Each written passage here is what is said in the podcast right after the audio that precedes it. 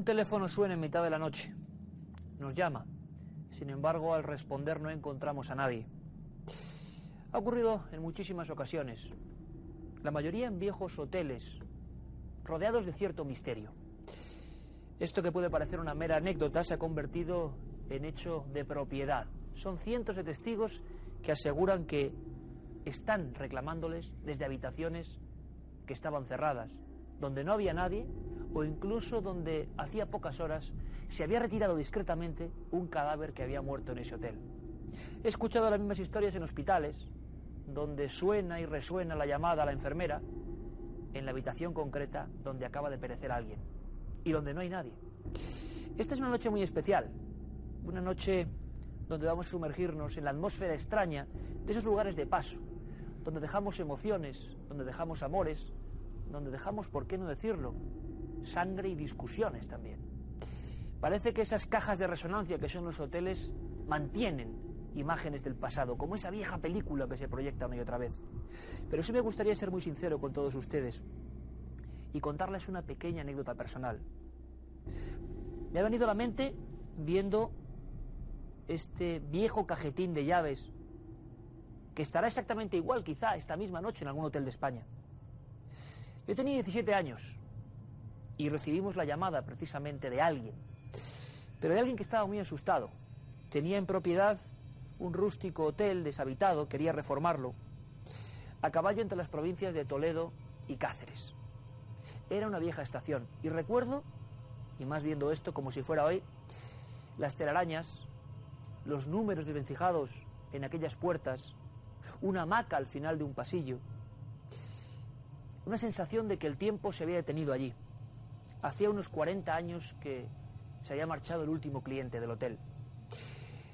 Aquel buen hombre y su familia me habló de que pasaban noches realmente de infarto.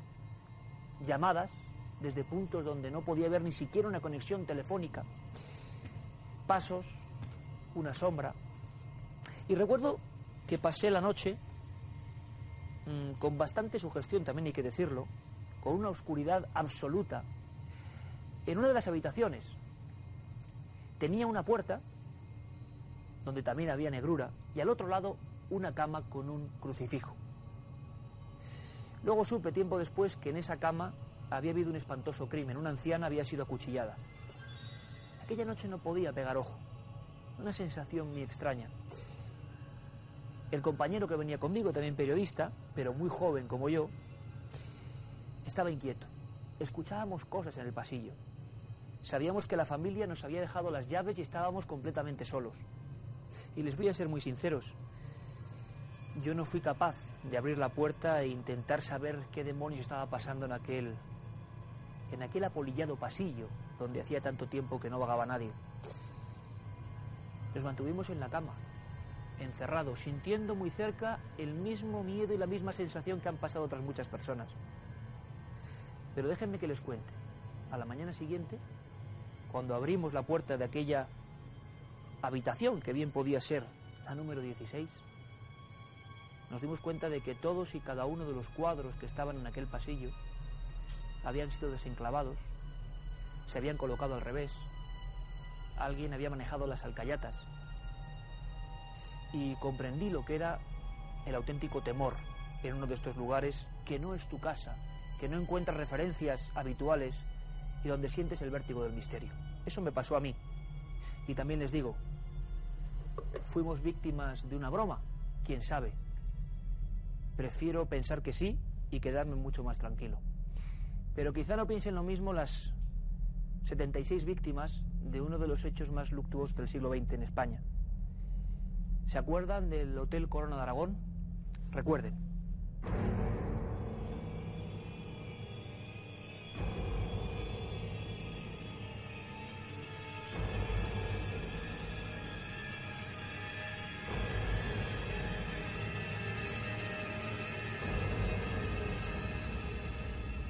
un 12 de julio de 1979, hacia las 8 y 21 minutos de la mañana.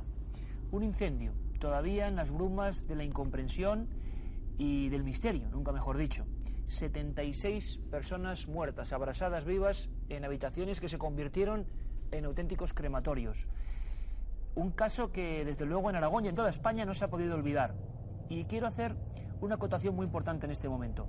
No es que nosotros estemos inventando que haya un misterio en torno al incendio del Hotel Corona de Aragón, eh, que marcó una época además, sino que se han publicado muchos reportajes, muchos autores y declaraciones incluso de operarios o de viajeros o huéspedes del hotel que lo han afirmado. No nosotros, sino diferentes fuentes. Se han centrado además en una habitación muy concreta. Una historia terrible. Carmen Porter, buenas noches. Buenas noches, Iker. Imposible olvidar, ¿eh? a pesar del tiempo transcurrido, estos 28 años, viendo escenas como estas.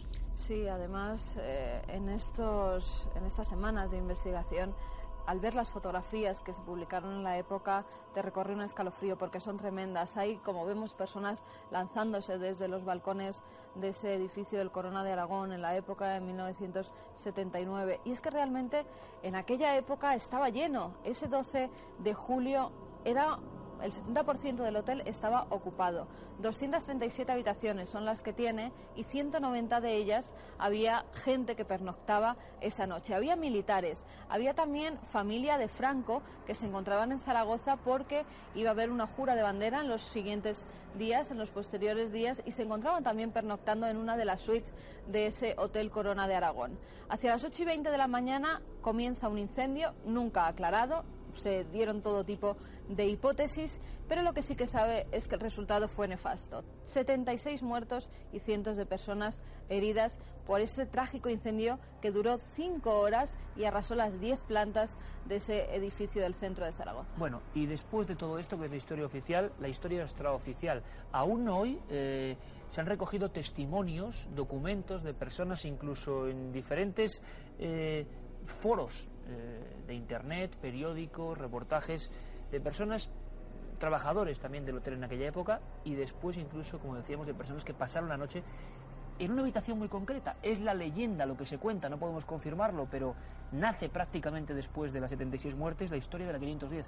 Eso es la habitación 510, la primera en dar la voz de alarma o por lo menos en hacerse público que algo raro estaba pasando en ese hotel de Zaragoza. Es una azafata, una azafata que pasa una de las noches en ese hotel. Dice que está muy inquieta durante la noche, que oye como si una persona estuviera en su habitación revolviendo o intentando abrir la ventana. Siempre dice que la sitúa, sea lo que sea, una energía, algo al lado de la ventana y como si intentara abrirla, que hay ruidos e incluso lamentos esa noche. No te extraña cuando las escenas que se viven ese 12 de julio son tan tremendas como unos padres lanzando a su propio hijo desde eh, la séptima planta de ese hotel para ver si los bomberos por lo menos podían rescatarles. Como ese niño no cae en la lona que los bomberos tenían abajo, sino que se estrella contra el suelo.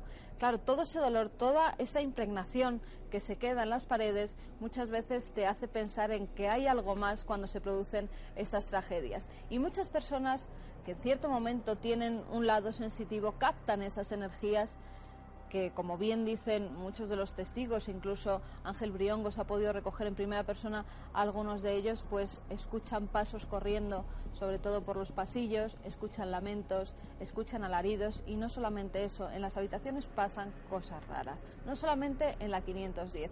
Hay otras habitaciones del hotel en las que los teléfonos suenan por la noche sin que nadie desde Centralita ni de ningún otro lugar haya llamado, donde se oyen golpes que dan en las puertas a las 3, a las 4 de la mañana y cuando los clientes van a abrir no hay nadie.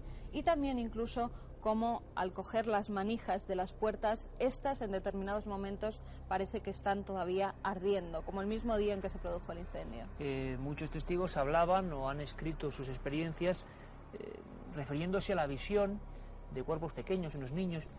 Cuidado, quizás sean alucinaciones o sugestiones. Aquí no estamos diciendo lo contrario. Pero cierto es que cerca eh, de las plantas donde hubo los incendios y como si alguien estuviera quemándose y buscando auxilio, buscando ayuda. Eh, Ángel Briongos, el mencionado Ángel Briongos, compañero nuestro en Aragón, eh, desde luego tiene muy cercana esta historia. Ha podido hablar con muchos testigos y nos hace un resumen de la investigación que a lo largo de muchos años ha intentado hacer en esa misma habitación. Esta es la otra historia de un hotel marcado, desde luego, por un incendio jamás aclarado la historia de la 510 y de sus otros inquilinos. En un principio se escucharon incluso, los testimonios hablan de dos explosiones, una en la cafetería Formigal y otra en recepción. el trágico balance fue que eh, al final eh, murieron 78 personas y hubo 113 heridos. Parece ser que el primer testimonio de los fenómenos anómalos eh, sería el de una azafata de la compañía Aviaco a mediados de los 90, en los que eh, observaba cómo algo, alguien intentaba escapar por la ventana sin conseguirlo y cuando quería echar, eh, dormir, al echarse a dormir, observó cómo alguien se inclinaba sobre ella y se lo impedía. Al comentárselo a una compañera y preguntarle en qué habitación había dormido, ella dijo en la 510 y la compañera le dijo, has estado en la habitación encantada. Y es que no se imaginan la cantidad de amigos de Aragón que han escrito en estas dos temporadas de Cuarto Milenio pidiéndonos, por favor, que hablemos de lo que pasó después del incendio, de las sensaciones de muchas personas. Lo dejamos ahí porque son sensaciones. Quizá estén mucho más dentro de nosotros, pero no dejan por ello de ser enigmáticas.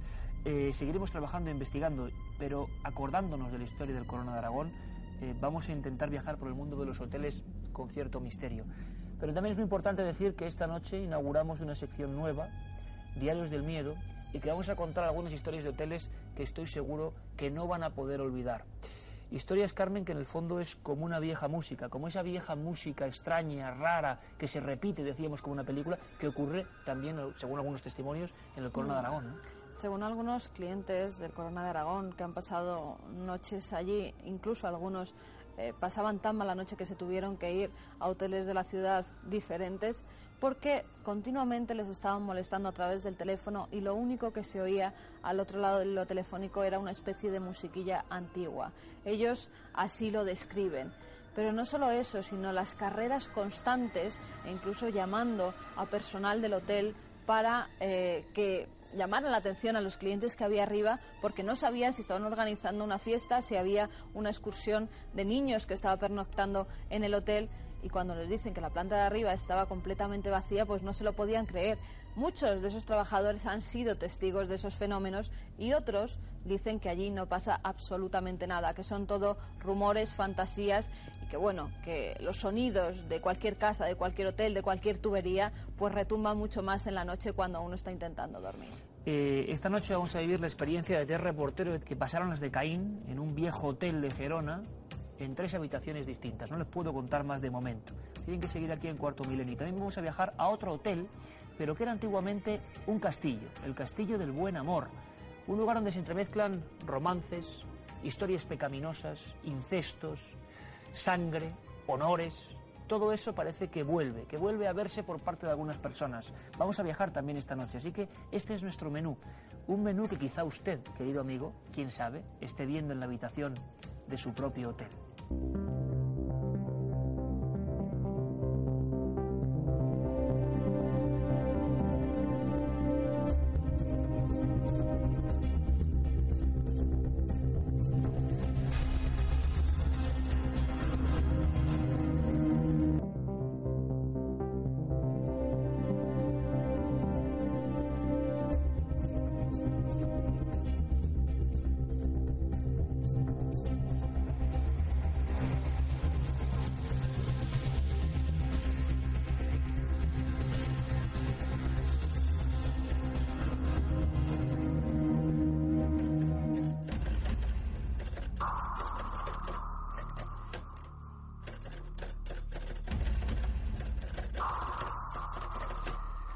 Recuerdo como si fuese hoy la noche en que un hombre, un periodista, me contó esta historia. Eh, me dejó muy impactado y él desde luego tenía en los ojos un brillo muy especial, la de la persona escéptica que se ha encontrado con lo imposible. Sin embargo, tengo que decirles que en Cuarto Milenio habitualmente eh, nos aproximamos, intentamos hacerlo de forma periodística, con datos, con testimonios, ustedes ya lo saben, pero que sigue habiendo una porción, una parte de nuestros archivos que son imposibles de, contar de esa forma. ¿Y por qué? Muy sencillo, porque los testigos tienen miedo, porque no han olvidado aquel terror, porque lo que se apareció ante ellos o la historia que tuvieron enfrente les ha cambiado los esquemas de vida. Es muy duro y entendemos su silencio. Pero las historias, los casos, los incidentes llevan demasiado tiempo durmiendo en mis cuadernos de campo y nos hemos puesto a tejer una idea nueva, un concepto diferente de que vivamos todos juntos lo más profundo del misterio y a veces del terror, ¿por qué no decirlo? Esos son los diarios del miedo. He puesto en manos de Teo Rodríguez y de Jorge Blas, dos miembros de este equipo, algunos de esos casos que considero la parte más extraña de mis archivos. Todos ellos son reales, hechos absolutamente verídicos. Y sin embargo, quizá esta es la única forma y la última de aproximarse a ellos.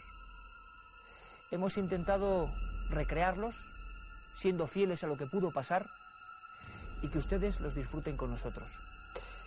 Esta noche, y no podía ser de otra forma, todo confluye en un hotel. En un hotel algo desvencijado, provincia de Gerona, 1991. Un equipo de periodistas, un teletipo de última hora, un crimen que investigar. Pero les aseguro que todo eso se convirtió en otra cosa muy distinta. Por eso, el Hotel Encantado es nuestro primer diario del miedo.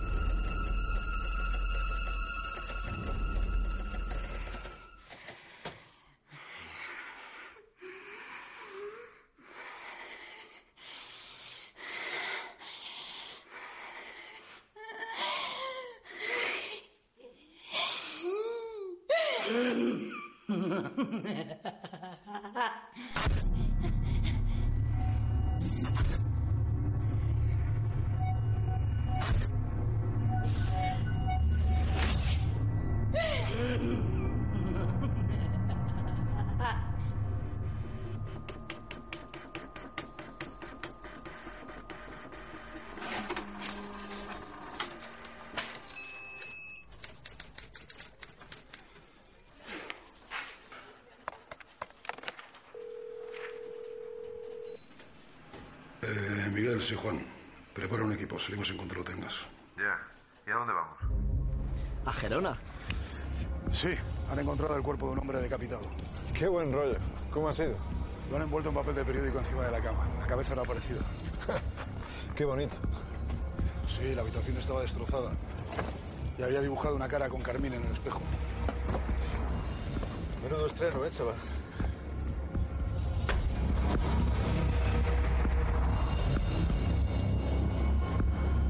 Estamos llegando.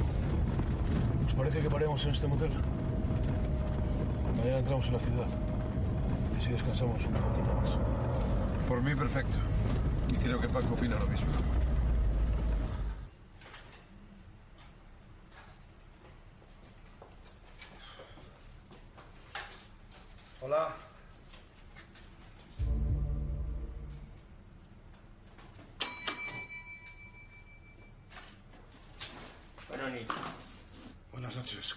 Tres habitaciones para una sola noche. ¿Tienes un DNI? Claro.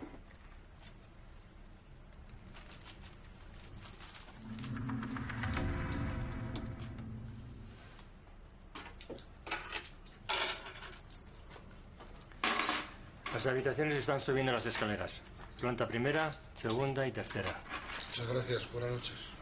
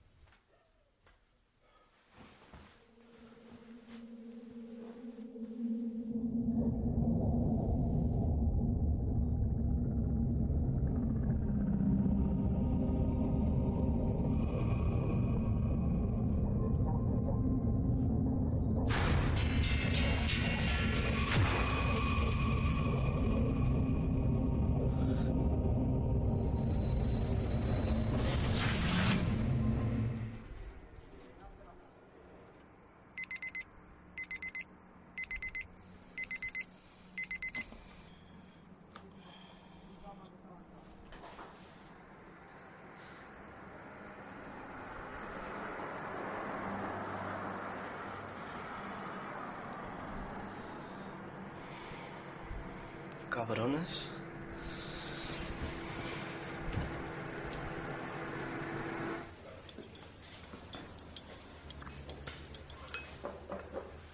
¿Qué tal? ¿Has podido dormir?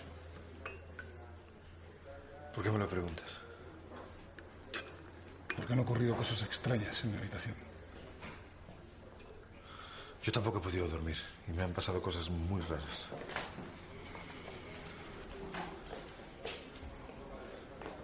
Veinte minutos tarde. Quizás sea por culpa del gracioso que se ha colado en mi habitación y se lo ha pasado de puta madre. Paco, ¿de qué cojones estás hablando? Hablo de toda mi ropa tirada por el suelo, la otra cama deshecha, las cortinas abiertas, las puertas de par en par, mi cuaderno destrozado y el tallito de la cabeza dibujada en el espejo. Vale, ya está bien. Vámonos. Vámonos, he dicho.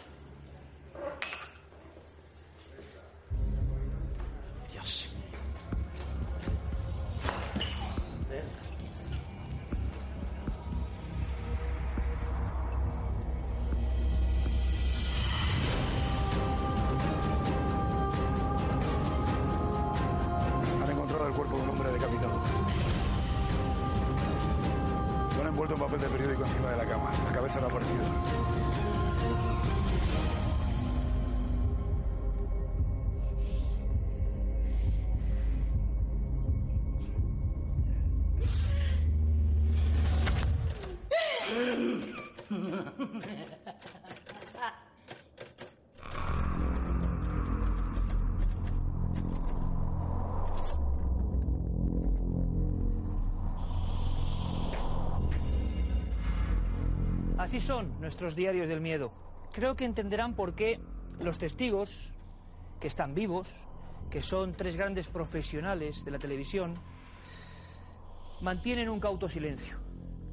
Fue una historia que les impactó muchísimo y no es para menos. Algo ocurría en aquel hotel. Un hotel que, por otro lado, fue investigado. Se miraron hasta sus cimientos históricos y realmente no se descubrieron grandes cosas. Eso sí, era un hotel que casi nunca tenía clientes y cualquier negocio que se puso allí, en Gerona, en ese sitio exacto, fracasó. Tenía que ver la historia, flotaba esta historia en el ambiente. Les aseguro que nunca podré olvidar la cara del principal protagonista, el realizador de un célebre programa de sucesos, casi con los ojos acuosos diciéndome lo que vivieron aquella noche inolvidable. Eran personas completamente escépticas, a punto. Dejaron de serlo, evidentemente. Hoteles. Hablábamos de hoteles y decimos que es un lugar donde pasan tantas cosas, tantas emociones, donde la gente va y viene, que quizá algo se quede. Sol Blanco Soler, una conocida amiga, prestigiosa periodista, investigadora del mundo de la parapsicología e integrante de ese gran equipo EPTA, donde comparten a un mismo nivel emoción por investigar físicos, periodistas, sacerdotes o sensitivos, va a acompañarnos a uno de estos lugares.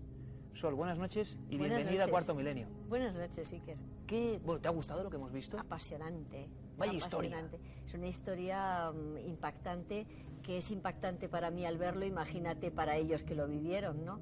Tuvo que ser muy duro.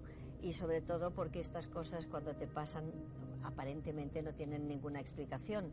Y eso es lo que más te, de- te descoloca. Oye, Sol, tú has estado en muchos hoteles investigando, es decir, son lugares donde, donde habitualmente pasan cosas, pero también hay que decir que hay mucho recelo entre los eh, operarios o personas que trabajan allí, porque claro, a veces es una mala publicidad, o a veces una buena, nunca se sabe, ¿no? Pero se sabe de muchos sitios, de lugares, incluso delegaciones oficiales, pero hoteles, no sé, es como un mundo paralelo aparte, ¿no? Piensa que los fenómenos paranormales están siempre eh, insertos en el quehacer del ser humano. Decir, del mismo modo que en una estación de ferrocarril también puede haber fantasmas, o en una zona de UBIs en un hospital, por ejemplo, o, ¿qué te diría yo?, In- incluso en un avión, pues porque ha habido fantasmas en aviones, pues naturalmente que un hotel, que es donde hay mucho movimiento de seres humanos con problemáticas, y todos hemos oído hablar de personas que o por asesinatos o por suicidios han aparecido en la habitación de un hotel. Por lo tanto, esas muertes traumáticas tienen que tener y dejar ahí una impregnación. Lo que pasa es que cuando suele ser en hoteles, al, al fallecido de turno se le saca por una puerta lateral, por supuesto, y todos los hoteles, debo decirte, que tienen una puerta especial para evacuar en estos casos la persona fallecida y que en ningún momento, por supuesto, pasa por la puerta principal del hotel, porque, como tú bien dices, eso deja pues una leyenda, una historia que el señor que venga a ocupar esa misma habitación al día siguiente pues puede ser muy traumático. Pero el hotel no es ni más ni menos que cualquier otro hábitat del ser humano. Aquí nos hemos quedado muy impresionados, además, con el, con el trabajo, tengo que decirlo, el gran trabajo que ha hecho todo un equipo de profesionales. Mm, no es muy habitual en España recrear eh, hechos reales e insertarlos, y sé que a muchas personas les parecerán casi fantásticos. De ficción, pues nada, una versión dramatizada sobre unos hechos que ocurrieron así. Eh, un equipo comandado por nuestros amigos Jorge Blas y Teo Rodríguez, que estoy seguro que seguirán poniéndonos la carne de gallina con todos esos casos, Carmen, que tenemos en los archivos, pero que son imposibles de tocar a nivel de reportaje. La gente calla sus bocas y es hasta comprensible, ¿no? Eh, las personas, y tú conoces a algunas de las personas que estaban esa noche, es que lo contaban con un miedo, pero con un miedo y gente avezada que iban a cubrir una decapitación. O sea, eh, los crímenes, lo más negro de la sociedad, eran moneda, desgraciadamente, de uso común. Sin embargo, aquello, ese miedo era distinto. Pero como periodista o como reportero, incluso como cámara, es diferente cuando te enfrentas a ello a través de un visor o cuando estás realizando tu trabajo. Puedes ir a cubrir un suceso lo más macabro posible, pero no te está pasando en tu intimidad, no te pasa en una habitación en la que estás tú solo con una cama y a la mañana siguiente aparecen cosas movidas o incluso una silueta que se ha dibujado en la cama que había al lado de la tuya cuando estabas solo en la habitación es diferente. Unas veces, aunque ellos estaban pues llenos de curiosidad por todas las cosas que se iban a encontrar por esa decapitación, cuando te pasa a ti en la intimidad, te asustas, claro que te asustas. Y ellos yo recuerdo que nos lo contaban con auténtico pánico, con miedo y diciendo, en la vida volveré a pisar ese hotel, no me quedaría nunca otra vez a dormir en él. Eh, Carmen, empezábamos este programa con uno de los hechos más dramáticos de la historia del siglo XX en España, el incendio y los 76 fallecidos del Hotel Corona de Aragón. Eh, imágenes eh, incluso desagradables, terribles como la misma vida, un hecho que siempre ha estado ahí rodeado de conspiraciones, pero no vamos a eso, sino a lo que pasó después. Una leyenda, decíamos, sobre una habitación, eh, la 510. ¿Real o no? Y repito que con todo el respeto a las víctimas, pero eh, que no somos nosotros, sino que se ha publicado en muchas ocasiones.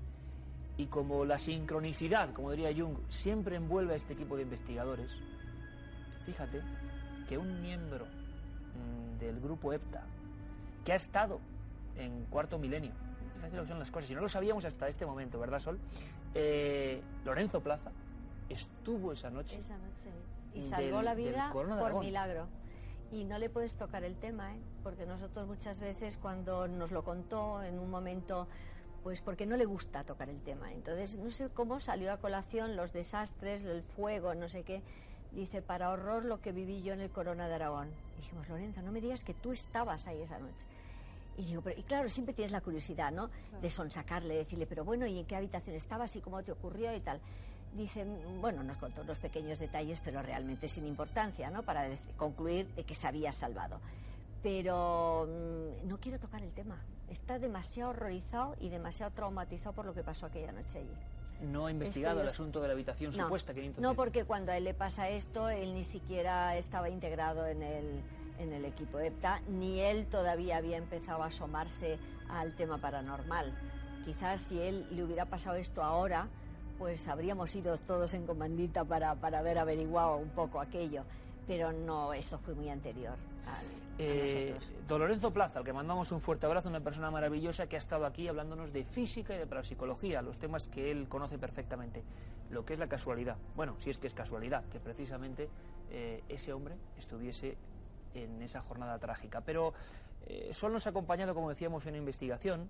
Hemos podido compartir eh, con el grupo eh, cómo se desenvuelven, cómo desplazan los diferentes aparatos tecnológicos y mentales, si se me permite la palabra, y lo han hecho en un lugar, caramba, un lugar maravilloso, un lugar precioso de aspecto, pero donde hay, quédense con esto, amor, relaciones pecaminosas para la época, sufrimiento, una historia un poco romántica a la antigua usanza.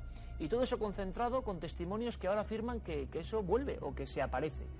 Vamos a marchar hasta un rincón de Salamanca, hasta el Castillo del Buen Amor, ni más ni menos, y vamos a ir una investigación eh, de verdad, a flor de piel. Creo que hay muchas sorpresas. Va a ser en unos minutos aquí, en Cuarto Milenio.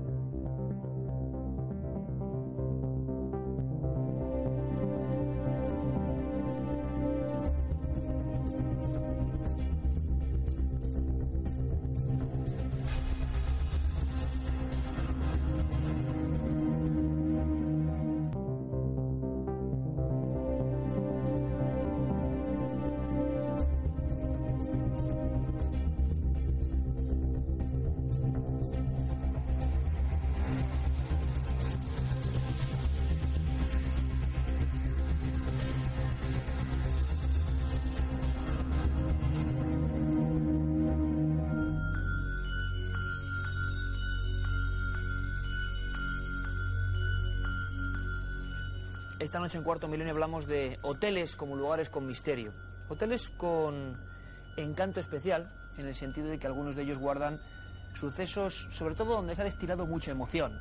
Crímenes, incestos en algunos casos, otros nos hablan incluso de enterramientos clandestinos en algunas de estas edificaciones.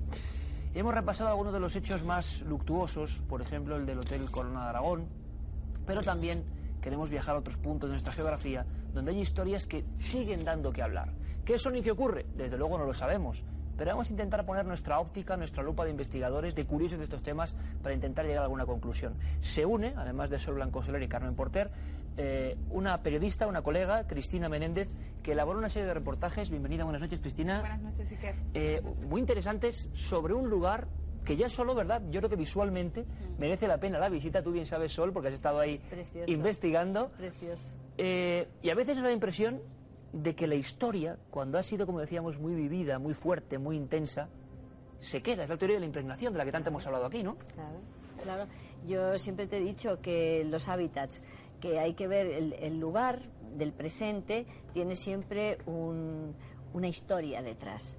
Eh, lo mismo en este caso, pues es una historia de amor, pero de amores prohibidos, que imagino que producirían una serie de tensiones dentro de los eh, intérpretes o dentro de los protagonistas que eso tuvo que impregnar mucho. Mm, prefiero reservarme para que contéis la historia, pero no cabe duda que el, el castillo es una preciosidad y la historia que subyace debajo piensa que no es solamente la historia del buen amor, es que ha habido cuatro o cinco siglos de historias superpuestas ¿eh? en ese castillo y ahí tuvo que haber de todo.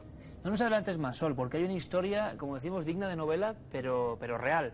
Si antes en nuestros diarios del miedo que hemos abierto y desempolvado por vez primera esta noche, eh, nos hablaban de un crimen que de alguna forma se reproducía o se hacía sentir en un hotel moderno, pues parece que no solo la muerte, sino también el amor intenso o el amor desproporcionado o no correspondido, también se puede quedar de alguna forma, ¿no? Bueno, ustedes tienen que pensarlo, que verlo, pero les eh, invitamos a un viaje a una tierra maravillosa, Topas, Castillo del Buen Amor, yo creo que van a disfrutar. Nuestro primer reportaje elaborado por nuestro compañero Pablo Villarrubia. En la provincia de Salamanca, más concretamente en Villanueva de Cañedo, se erige el Castillo de Topas, o del Buen Amor. Sus gruesas paredes fueron levantadas en el siglo XI y, según cuentan, fueron escenario de batallas y amoríos pecaminosos. Hoy en día es un agradable castillo convertido en hotel, donde se respira tranquilidad. Aunque no siempre. Algunas noches, unos extraños sucesos rompen la calma de este idílico paraje. Sucesos paranormales provocados por unos siniestros inquilinos.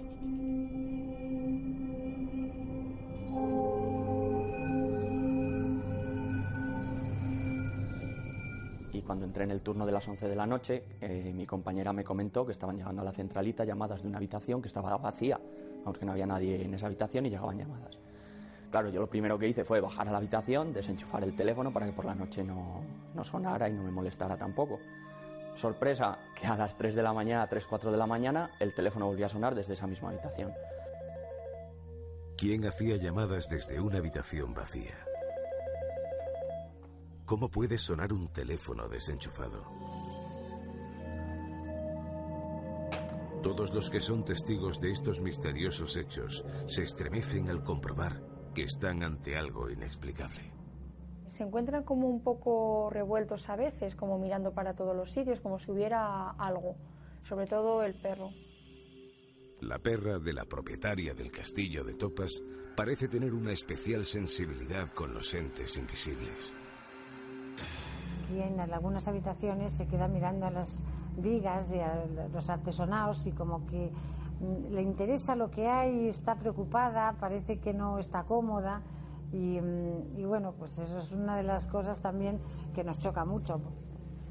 En todas las habitaciones parece que acompaña algo, ¿no? O sea, cuando estás en una habitación leyendo, parece que estás acompañado.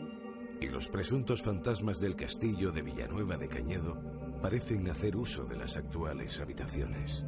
A veces también las chicas de la limpieza han entrado en alguna habitación y han visto que la tele está encendida, eh, el florero está en otra parte, la cama deshecha como si hubiera dormido alguien y en realidad no ha estado nunca ocupada. Eh, muchas veces en las habitaciones se pone en marcha la televisión, por ejemplo, y sin haberle dado al interruptor, naturalmente.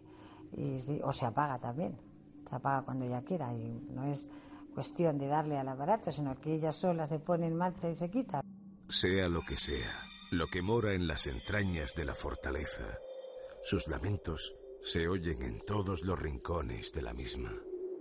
Por ejemplo, un cliente que estaba alojado en una de las habitaciones de alrededor del castillo nos contó que oía ruidos en la habitación y entonces después, cuando llamamos a José, que es el chico de mantenimiento, pues fue a mirar la habitación, a ver si pasaba algo, a revisarla y no pasaba nada, en realidad estaba todo correcto.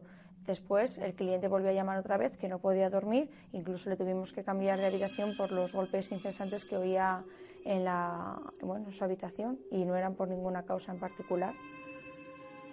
¿Quién o qué produce estos extraños fenómenos en el Castillo del Buen Amor? En la segunda parte de este reportaje, el equipo de Cuarto Milenio contará cómo transcurrió una noche de investigación junto con el grupo EPTA de Parapsicología y sus experimentadas investigadoras.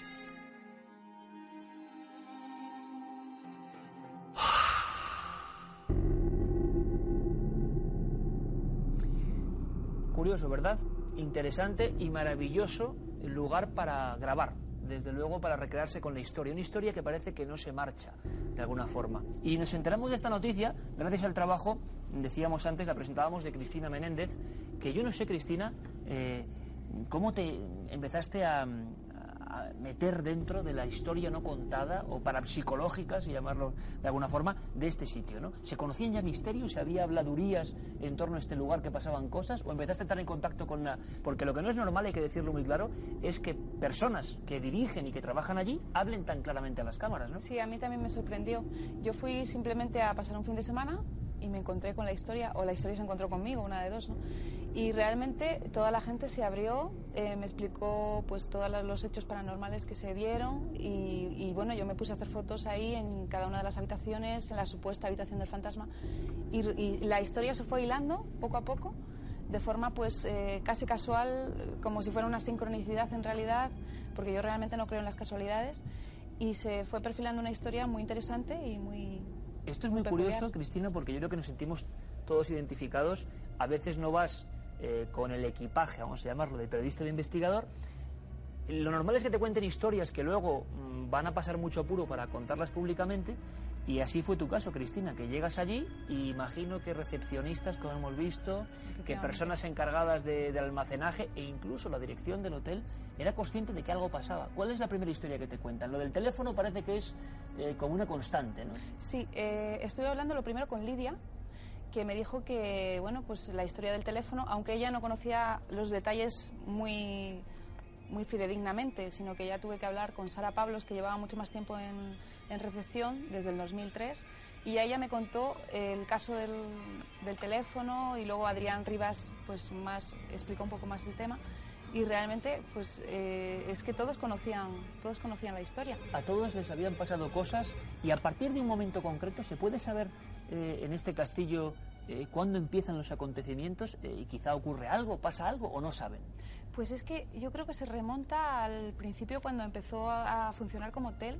que se dieron cuenta de que realmente ahí pasaba algo extraño. Porque aunque ellos nos dijeron que no hablásemos de los anteriores directores, sí que hubo un director anterior que, que realmente estuvo investigando un poco el tema. Llegó a investigar, llegó a Llegó a, a, dormir en una de las habitaciones y, y, bueno, pues por lo visto ahí sucedían realmente cosas extrañas como los ruidos en paredes que habían investigado y creían que podían ser las tuberías, pero que realmente ahí no había tuberías, con lo cual era extraño, ¿no? Y bueno, pues eh, digamos que los recepcionistas, las señoras de la limpieza, tenían una historia cada una que contar y bueno, pues eh, se va tirando del hilo y se va encontrando cosillas Y al curiosas. final todas las personas acaban viendo fenómenos muy parecidos que vamos a indagar en la segunda parte del reportaje, porque además también Cristina tuvo alguna sorpresa inesperada, ¿no? Buscando el misterio. Pero Sol, a mí, em, tú que has eh, estado en esta mesa muchas veces y nos has deslizado algunos datos, parece como que las historias se repiten, ¿no? que hay cosas que son constantes. Da la impresión de que cuando se acomoda eso a una nueva función, hay obras, imagino, por lo tanto, en un castillo antiguo para convertirlo en hotel, no sé qué pasa con las obras, con cambios de planes, con remover los suelos, que caramba, es cuando empieza el, el asunto extraño. Lo que pasa es que no tenemos una contestación coherente para esto, pero es un hecho de que un lugar antiguo cuando lo remodelas es cuando se remueve en el fondo todo ese campo energético extraño que se había quedado aletargado y que cobra vida. Porque Cristina, lo importante es que, eh, aparte de los fenómenos, parece que hay una figura, vamos, vamos, a dejarlo en figura, ¿no? Sea lo que sea. Y que se centra en algún punto concreto del castillo. Sí, en la zona del bar, que es justamente eh, enfrente de recepción, Dice Paloma Navarrete, que es con la que estuve hablando para hacer el reportaje, me comentó que esa es su ruta normalmente y que suele aparecer por las claro, noches. Claro, que eso que hoy es bar, que puede ser un poco... Era, vaya usted a saber qué, en la época, ¿no? Que podía sí, ser. que podría ser otra cosa. Y debo decirte que el magnetómetro se volvió loco en el bar. No me adelantes más, Sol, tengo que decirte siempre lo mismo, pero sí me gustaría solo una cosa, que además, eh, de verdad que les va, les va a impresionar, tiene una fuerza y la imagen muy, de verdad, muy cuestión de emociones, ¿eh? pero hay un momento en que el, grupo EPTA, bueno, hace su investigación con todo el respeto y aquí además ponemos los lucitaquígrafos para que cada uno opine. Tanto la tecnología como medios mucho más antiguos o sensitivos, ¿no? Pero esa conjunción es bonita, ahí está, y cada uno que elija lo que quiera. Pero lo cierto y verdad es que localizasteis en este lugar una zona, vamos a decirlo, que daba mala vibración, pero de verdad. Cuando se ve en imagen, es algo muy humilde. Es una zona y como con un sillón de piedra, ¿verdad? Nada. Anodina. Sí, pero da una sensación muy curiosa. No lo sé. Nos quedamos un poco así cuando el aparatillo empezó a, a despotricar.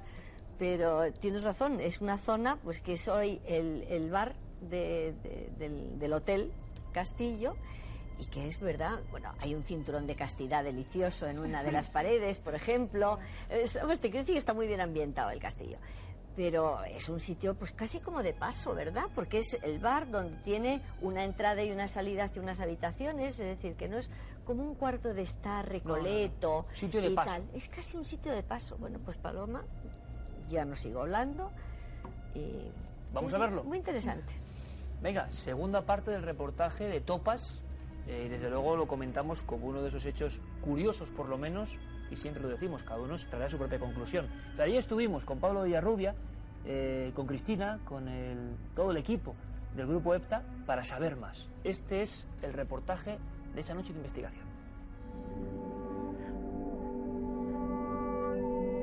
Entre las gruesas paredes de piedra de la fortaleza de Villanueva de Cañedo se oculta una historia de amor prohibido. Ocurría a partir de los pasadizos secretos recorridos con ansiedad por el arzobispo Alonso de Fonseca. Este religioso era el propietario de la fortaleza, que le había sido donada por los reyes católicos. Pero ¿quién era el enigmático y pecador eclesiástico? un hombre muy ilustrado, un hombre eh, de universidad eh, importante, que tenía un amor. Y ese amor se llamaba Doña María de Ulloa, que era gallega. Entonces, yo deduzco, porque eso es una deducción mía, que el arzobispo Fonseca de alguna manera trajo a la familia Ulloa a Salamanca. Y en este castillo que le había transferido el rey, pues él instaló a su amor, Doña María de Ulloa, en este castillo. Por eso se llama el Castillo del Buen Amor. Porque aquí, entonces, en este castillo hay muchos pasadizos muy secretos que conectaban el castillo con los alrededores, los aledaños, otras zonas, con lo cual el obispo podía llegar a ver a su amor de incógnito. Quizá el causante de los extraños fenómenos presenciados por huéspedes y trabajadores del castillo tenga nombre y apellidos. En la bola de cristal he visto distintos personajes. Eh, uno de ellos era una dama de blanco, maravillosa, que salía de una pared y hacía un recorrido. Era una mujer joven, mm, yo vi la silueta vestida de blanco, era guapa, la impresión que yo tengo, porque tampoco le vi las facciones muy definidas. Y bueno, pues era la dama de blanco de este castillo. Después vi otra escena en la bola, que eran guerreros que salían del castillo, pues a una guerra. No sé qué guerra era, pero sí que el señor del castillo salía al frente de todos los soldados que tenía mm, preparados en el patio de armas del castillo para salir a la guerra. Los encuentros furtivos y pecaminosos del obispo Alonso de Fonseca con Doña María quizá hayan dejado una huella o impregnación indeleble en los habitáculos del castillo. Esta extraña memoria de los muros pudo salvar algunos recintos de la furia de las llamas, pero otros sucumbieron sin remedio a principios del siglo XX.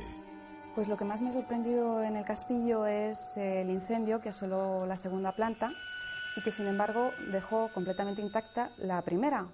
Lo curioso del tema es que en la segunda planta realmente es donde se desarrollaron todos los amoríos y bueno, todo ese placer eh, prohibido entre el arzobispo y, María de Ulloa. Y sin embargo la primera planta quedó completamente intacta de ese incendio y parece haber sido protegida por todas las oraciones en latín que, que están en los frisos y que bueno pues eh, piden ayuda a la Virgen y que me parece pues eh, parece en mi opinión parece que, que, realmente han protegido todo ese entorno y me, me parece eh, súper curioso realmente. Durante una sesión de Ouija llevada a cabo por el grupo EPTA surgió sobre el tablero un personaje inesperado. Pues nos ha salido un personaje que decía llamarse Rodrigo y que después de una serie de preguntas que le hemos hecho para tratar de concretar qué tipo de personaje era, pues nos ha contado que era el señor del castillo en 1345, siglo XIV, en definitiva, que era más bien un personaje guerrero no era un personaje que había vivido aquí en el palacio o en el castillo como residencia, sino que esto era un fuerte defensivo y de tropa que se destacaba en momentos puntuales para eh, servir o a otras personas o en beneficio propio. Las investigadoras, armadas con sus equipos electrónicos para captar campos electromagnéticos y cambios bruscos de temperatura, localizaron una zona anómala en el castillo en la que algo extraño sucedía. Algunos objetos parecían conservar una energía impropia de algo inanimado. En el salón en que hemos estado, curiosamente, hay un asiento como de piedra, sencillamente como si fuera un asiento, y ese asiento emitía muy mala energía no sé debido a qué, porque la explicación no la tengo, pero también pasaba con la, con la armadura que había, que también emitía una energía francamente negativa. Los gruesos muros del castillo del buen amor guardan en el más profundo secreto su historia y sus fantasmas. Aquellos antiguos e ilícitos amores tal vez no hayan muerto todavía dentro de aquellas paredes centenarias y en medio de la oscuridad se revelan ante los huéspedes que allí se hospedan.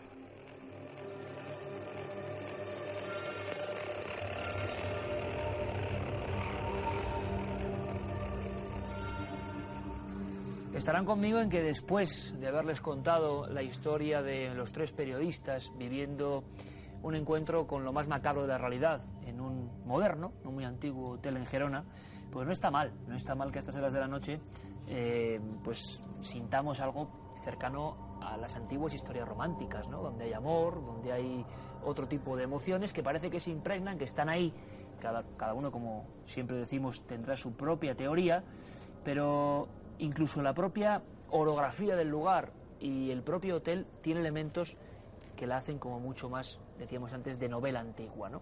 Pero hay elementos que siempre se repiten, siempre, constantemente. Hablábamos de un incendio, de un incendio en este lugar que parece que también alteró o comenzó la historia a ser distinta. Hay muchos sitios con incendios, ahora vamos a repasar algunos, pero Sol, conclusión de esa noche de, investigación. Nos ha sorprendido mucho eso de la zona, de ese humilde, ¿no? casi mísero eh, rincón con un asiento de piedra y la armadura, que eran como los dos sitios donde qué pasaba exactamente. Bueno, pues que se alteraba el campo magnético, estaba alterado, es decir, que cuando pasas el magnetómetro que es un instrumento totalmente neutro, porque no, ahí no interviene el ser humano, pues está dando enseguida una lectura que es anormal. Entonces, mm, lo que pasa es que nosotros hemos comprobado que a veces esas zonas alteradas eh, va Paloma y con las manos las nivela, cuando el origen de esa anomalía no es del campo terrestre, porque si es del campo terrestre eso no se es puede agua subterránea, tal, eso es inamovible. Pero cuando el tema se altera por otras razones, llamémoslas eh, trascendentes espirituales, que cada uno coja la, la palabra que quiera, pues eso se puede nivelar. ¿Coincidía con las estancias donde se paraba el perro o no? Me parece que no, porque el perro se paraba porque veía algo. Ahí no tiene nada que ver con, porque vamos a ver, dentro de estas investigaciones hay em, alteraciones que no están siempre en un mismo punto que es cuando, te digo yo, cuando el origen no es terrestre, porque en las alteraciones de tipo de agua subterránea o de minerales o de lo que sea, eso es inamovible. Siempre esa zona estará alterada. Sin embargo, cuando las alteraciones provienen o su origen tiene otro origen que no es el físico, entonces esto viaja un poco. Entonces lo que tú te encuentras en el asiento o en la armadura, a las dos o tres horas lo puedes encontrar en otro punto. Y esas son las alteraciones que Paloma puede solamente con las manos y el pensamiento nivelarlo, porque eso lo han comprobado los físicos que dicen que no lo entienden.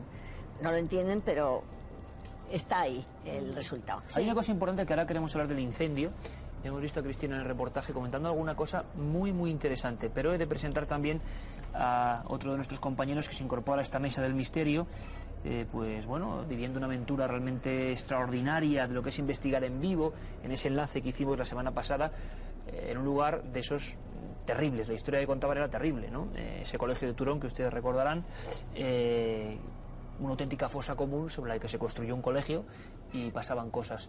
Juanje, bienvenido. Buenas noches, Iker, ¿cómo estás? Nuestro compañero Juan G. Vallejo, que también ha vivido algunas experiencias en hoteles en diversas partes del mundo. Uno en Perú, eh, bastante interesante, que nos va a contar. Pero hablábamos del incendio.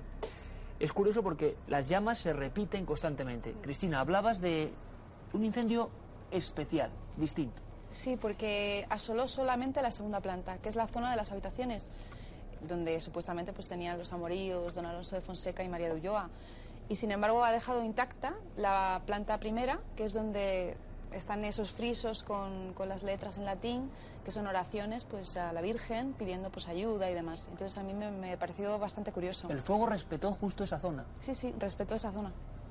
Solamente la, la, primera planta. Y sin embargo se cargó todo lo demás. Y también otra curiosidad, y es que de la segunda planta la única habitación que quedó intacta fue la que correspondía a la servidumbre y que tiene los techos muy bajos, porque debían de ser bajitos en aquella época, y, y es la única que se, permanece intacta. Carmen, lo de los incendios eh, no solo es propio de, de este lugar, ¿no? es un, una constante permanente en otros hoteles. Fíjate, es una constante y además eh, resulta casual que en la mayoría de ellos que ha habido incendios, Luego ha habido personas que han vivido experiencias un tanto extrañas. Se repiten en casi todos los lugares. Alguien pidiendo ayuda. En todos los hoteles que ha habido incendios alguien pidiendo ayuda, incluso palabras que me quemo, se han llegado a escuchar. También sombras negruzcas, como si verdaderamente los cuerpos quemados todavía pulularan por los pasillos de algunas de esas estancias. Y también, sobre todo, ha llegado incluso la gente a coger las manillas que abren las puertas de armarios y la puerta de entrada de la habitación y quitarla inmediatamente porque se estaban quemando. como había ocurrido cuando de verdad se estaba produciendo el incendio. Hay algunos hoteles en nuestro país en los que ha habido incendios y siguen ocurriendo fenómenos que por el momento no podemos explicar que habitualmente solo trascienden del hotel cuando eh, algunas personas de la limpieza, algunas personas de la recepción pasan a otros lugares, se va comentando y se convierte en un mito que a veces tiene gran parte de realidad. Y hay algunas limpiadoras que se niegan a entrar en diferentes habitaciones de distintos hoteles porque las mueven las cosas, como veíamos en el reportaje, eh, incluso los carritos cuando ellas estaban dentro han aparecido movidos dentro de la habitación o un florero que ponían en un sitio se daban la vuelta para coger algo del carrito de la limpieza y se lo habían cambiado en ese instante o llegar a hacer la cama cerrar la puerta y al instante deshacerse. Bueno, y antes en los diarios del miedo veíamos eh, al último reportero, al cámara de Gerona, que se levanta y ve todo eh, como si alguien hubiera estado no solo eh, robando o montando un, un, tremendo tinglado en la habitación, sino la sensación de que alguien había dormido en la otra cama. Bueno, pues eso se repite constantemente. Y un detalle que nos contaban los verdaderos protagonistas, que a mí de verdad que me dejó porque no lo había oído nunca antes ellos escuchaban, sobre todo uno de ellos, cómo alguien durante la noche rompía papeles en la habitación. O sea, sí. Él nos decía, yo oía sonar el ruido de papeles rompiéndose, mm. como si fueran periódicos rasgándose. Eh, uno de los integrantes de esa comitiva, eh, no sé si conocéis algún caso parecido, está durmiendo en plena noche eh, cuando empieza eh, ese carrusel de cosas misteriosas y era y dice que, claro, él, al estar en una redacción sabía perfectamente el sonido. Bueno, esto es un poco la estructura de... pero da igual. Claro, esto en tu oído constantemente, sabiendo que estás en una habitación, tiene que, que, impresionar. Hemos visto otras imágenes donde aparecía la Ouija y aparecía Paloma visionando en su bola. ¿no? Evidentemente esto eh, contrasta mucho con los otros aparatajes que se han utilizado.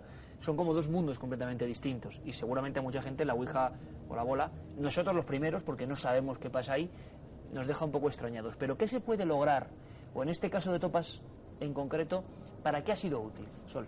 Vamos a ver, cuando. mm, El, vamos a ver, tanto la bola de paloma como la Ouija, que no siempre, nos da una información complementaria de la que ya sabemos.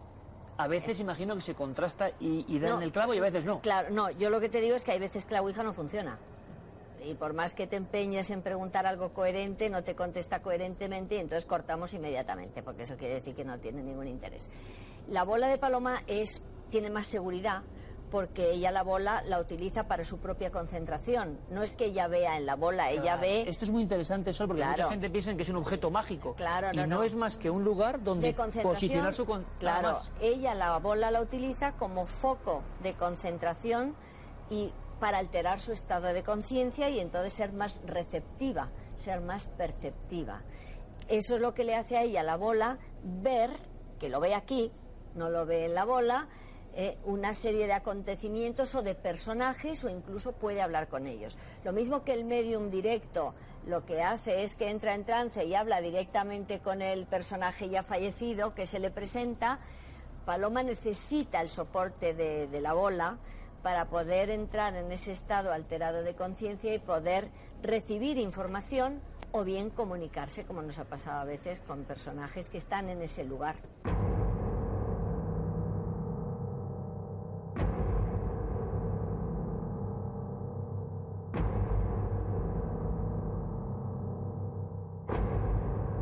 Hay una fotografía que quiero que veamos con unos análisis un tanto avanzados porque es muy difícil, si no la visualización. Carmen, hemos enviado la, la fotografía que hizo eh, Cristina en una de las habitaciones y Guillermo ha hecho un análisis que me gustaría repasar, por lo menos a grandes rasgos, para saber qué es. Sí, la verdad es que eh, es un tanto complicado el ver la imagen si no la detallamos. A ver si nuestros compañeros nos pueden poner ese detalle del posible rostro que se ve. Aquí vemos cómo ha recreado los ojos, la nariz y la boca, porque la verdadera imagen, la que se ve, es la que está más en la izquierda. Apenas se intuye un perfil. Guillermo lo que nos dice es que ha sido propio de la piedra. Es una paridolia, como se llama, que es que nosotros como si miramos a las nubes y vemos que se han formado figuras. Sería lo mismo en este caso. Pero también dice que, puestos a pensar, hay un segundo rostro que también ha recreado de un segundo perfil. Por el momento los análisis concluyentes dicen que es la piedra que gracias a esos colores que en ocasiones obtiene o que tiene por el paso del tiempo, por tal, pues ha hecho que surgieran estos rostros. Hay unas imágenes muy interesantes porque, bueno, Cristina sacó su cámara y hizo una serie de, de barridos y evidentemente esto coincidía con la habitación ¿no? más, más problemática. Y bueno, seguiremos indagando y por supuesto nosotros no, no tenemos la verdad ni dejamos de tenerles la opinión de nuestro analista informático. Pero, eh, Sol, en otros muchos lugares, por ejemplo, estoy recordando la eh, Rosenheim, eh, lo de los teléfonos, o sea, que parece algo absurdo, que no sabemos si estos son seres de otro mundo, que no lo sabemos. Lo de los teléfonos es raro, pero es que ha ocurrido en muchos casos, unas cuentas telefónicas impresionantes, llamadas de ningún sitio. Sí, pero bueno, el caso Rosenheim era un poltergeist. Lo, lo, lo, lo provocaba Ana María Chardel, que era una de las secretarias. Eso es un caso que ha estado perfectamente analizado y perfectamente diagnosticado como poltergeist, que te repito, es una serie de fenómenos espectaculares normalmente, porque son mucho más espectaculares que los que ocurren en una casa Más violentos, encantada, ¿no? más violentos, más espectaculares, es, eh, es que los, los, los archivadores de- del señor este, de Rosenheim, eh, bueno, del caso de Rosenheim, bueno, pues se, se- pero pesando un peso horroroso se desplazaban. Lo que quiero decirte con eso, y ahí ocurrían lo del teléfono. Lo del teléfono suele ser más propio de poltergeist que de casa encantada. La casa encantada tiene un- unos, un- digamos, unas características o un tipo de fenomenología más sutil.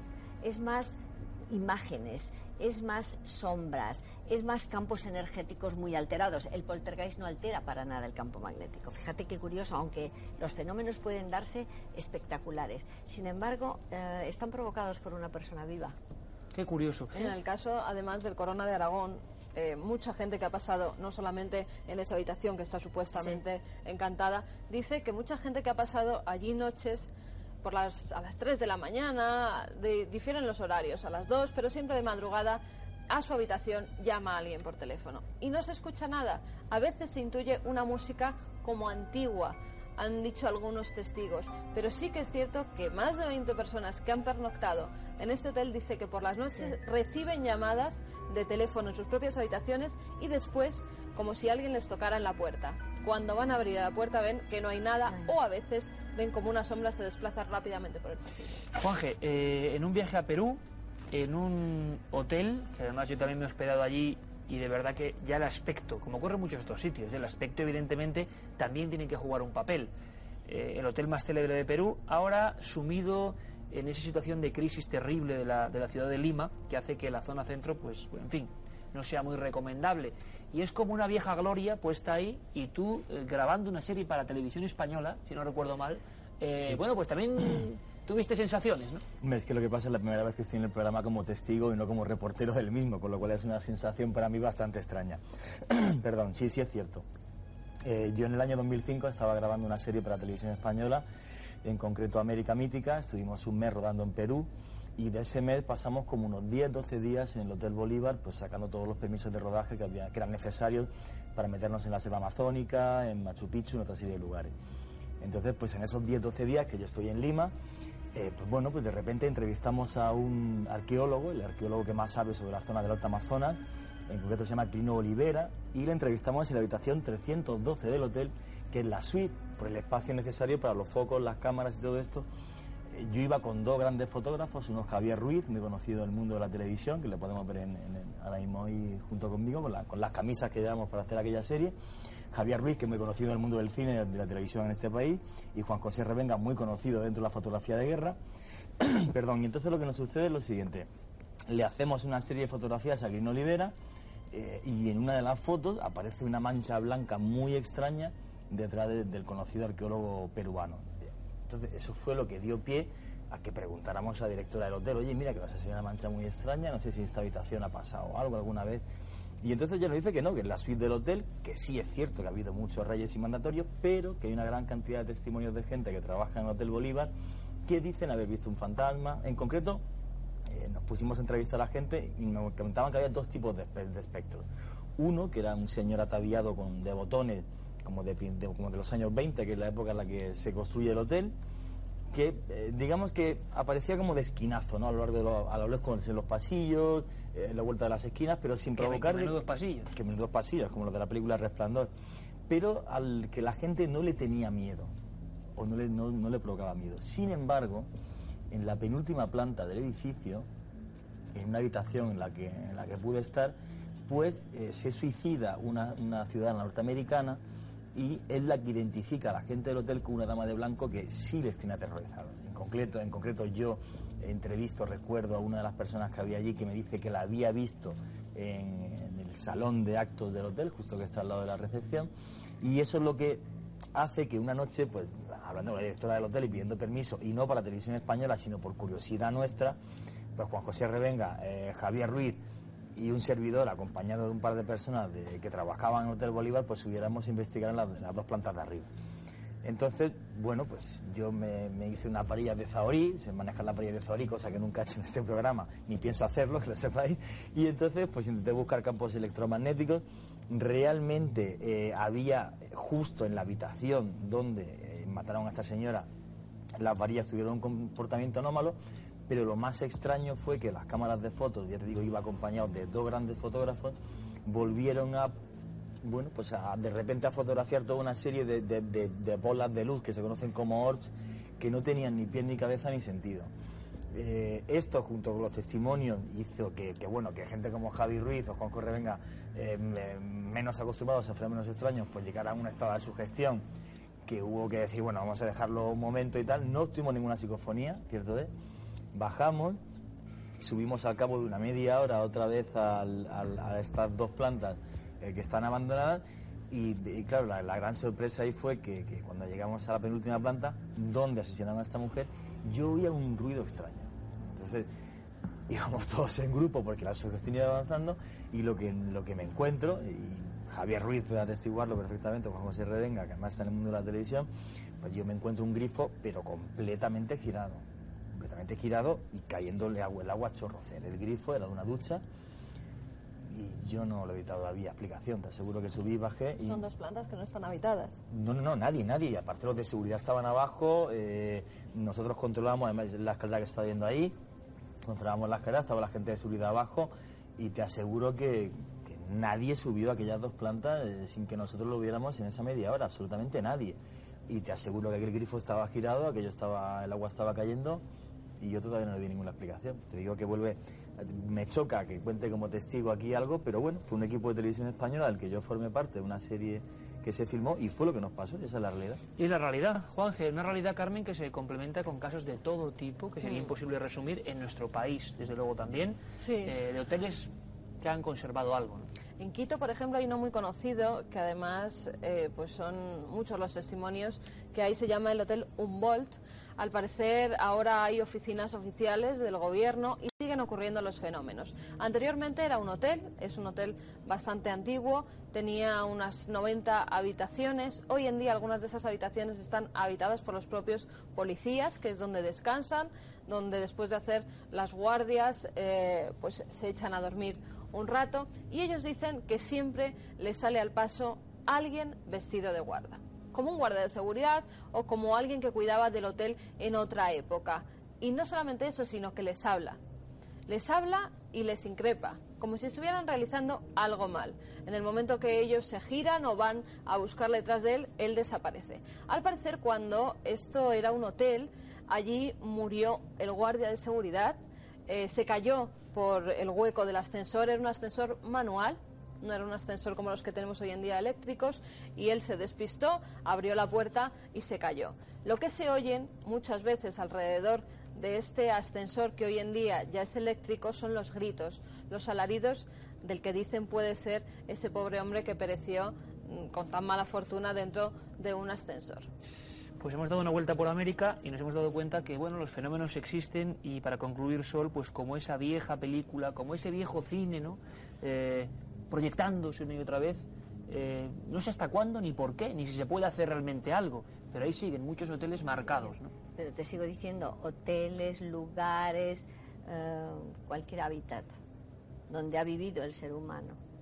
Eh, es y donde ha habido emociones muy fuertes, es la Sí, tiene que haber emociones fuertes o actos muy violentos que han desencadenado a su vez una energía psíquica enorme. Puede ser un, pues imagínate un matrimonio que se lleva mal y que se termina pegando y teniendo unos escándalos horrorosos, todo eso genera, no te digo ya nada, un suicidio, un asesinato, un genocidio, eh, eso ya la impregnación que, bueno, la energía destilada en ese momento parece ser que se queda en suspensión como las ondas hercianas o las de radio, solo que necesitamos el aparatito decodificador para poderlo ver, que es la función que hace la, sensitiva o el sensitivo cuando entra en un lugar y es capaz eh, de decodificar esa información latente que hay. Eso es un poco el mecanismo que parece que se produce. Aunque muchas veces le pasa a personas completamente normales, ¿eh? Sí, en cierto momento. No, no, si te digo que puede ser espontáneo. Yo estoy hablando que ellos lo pueden provocar, pero cuántas veces una persona que no sabemos en qué momento reúne esas mismas cualidades para poder decodificar eso. Pues que esté más emocionalmente eh, preparada, no lo sabemos, porque si fuera así lo podíamos haber repetido. Y entonces ya, fíjate, podíamos haberlo probado.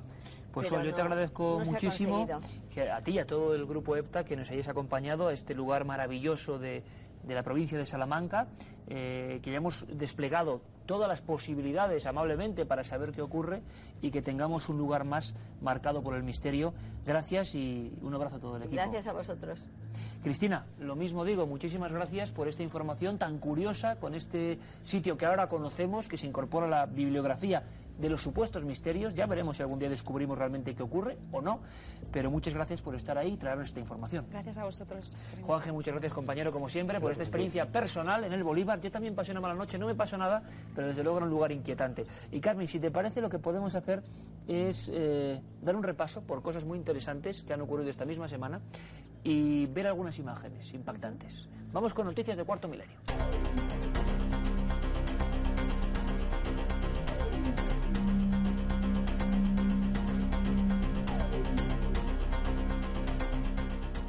Nuestro teletipo semanal comienza con una exposición curiosísima. Estén muy atentos. ¿Recuerdan ustedes a seres como Alien o el Depredador? Pues bien, los podrá visitar en una localidad de nuestro propio país, en Ceutí, una localidad murciana donde hasta el 10 de febrero podrán visitar la ciencia de los aliens, una exposición donde descubrirá la fauna y flora de nuestro planeta que inspiró a los realizadores de estos monstruosos seres. Además, astrónomos y biólogos han recreado cómo podría ser la vida inteligente fuera de nuestro planeta. Hemos hablado de pasadizos, de subterráneos, de historias que guardan sus propios secretos. Bueno, ahora vamos a secretos de Jerusalén. Y es que hace unos días un equipo de arqueólogos israelíes descubría debajo de la ciudad santa unos túneles de cientos de metros. Se trata de más de 100 metros de canal subterráneo por el que huyeron miles de judíos cuando la ciudad fue destruida por los romanos. Este túnel fue descrito por el historiador Flavio Josefo en su libro La guerra de los judíos. También se han hallado inscripciones y utensilios de arcilla que los refugiados dejaron dentro del túnel. Los arqueólogos esperan hallar el manantial de Gión, la fuente en la que, según las escrituras, fue ungido el rey Salomón. Y ahora terminamos con una de esas exposiciones un tanto insólitas, casi adelantándose lo que va a ser nuestra siguiente sección. Una cabeza de caballo, prodigiosa, eso sí. Sí, y es que sale a subasta. Dentro de unos días se subastará una cabeza de bronce de hace miles de años. Se trata de la cabeza de un caballo que junto a otras 11 esculturas de animales formaba un zodíaco. Estas figuras decoraban una de las fuentes del Palacio de Verano de Beijing, que fue destruido en 1860. Se espera que alcance un gran precio y que el comprador la repatrie a China, su país de origen. Y ahora vamos con esa otra crónica, Mundo Insólito. ¿Han oído ustedes hablar alguna vez de los perros vampiro? Pues bien, una vecina de Texas dice que tiene la cabeza de uno de ellos y al parecer se la encontró junto con otros dos ejemplares. Estaba ya un poco harta de que desangrara a las gallinas de su granja y fue en busca del depredador que lo hacía y se encontró con el cadáver de estos tres curiosos ejemplares. Vemos grandes orejas, un color medio azulado y grandes colmillos. ¿Se tratará de perros vampiros verdaderamente? Bueno, las muestras de ADN nos lo dirán y una historia terrible. Convivió cinco días con el cadáver de su propia novia. Ahora va a ser juzgado porque al parecer estuvo conviviendo con ella después de asesinarla y quemarla. Todo porque un brujo se lo dijo. Al parecer quería unir los espíritus en el más allá. Él sigue diciendo, el asesino, que todavía oye las voces de su novia diciéndole que por favor vaya con él. Y muchos de ustedes recordarán el caso del niño de la seca, ¿se acuerdan? Ese que tenía agujas en su cerebro, presuntamente clavadas por su madre. Pues bien, el caso se ha vuelto a repetir, pero esta vez en China. Una joven de 23 años. La han encontrado 23 agujas en diferentes partes de su cuerpo. Algunas de ellas estaban dañando a órganos vitales. Tiene una en el cerebro que está partida en tres secciones. La van a operar, eso sí, por el momento solo van a poder extraer siete de esas terribles agujas que sus propios abuelos le clavaron cuando tan solo era un bebé. La causa, que era una niña. Historias que se repiten, desgraciadamente. Vamos a ver qué nos traen los telespectadores de Cuarto Milenio, Carmen. Cosas muy curiosas. Fotos y vídeos. Vamos con ellos.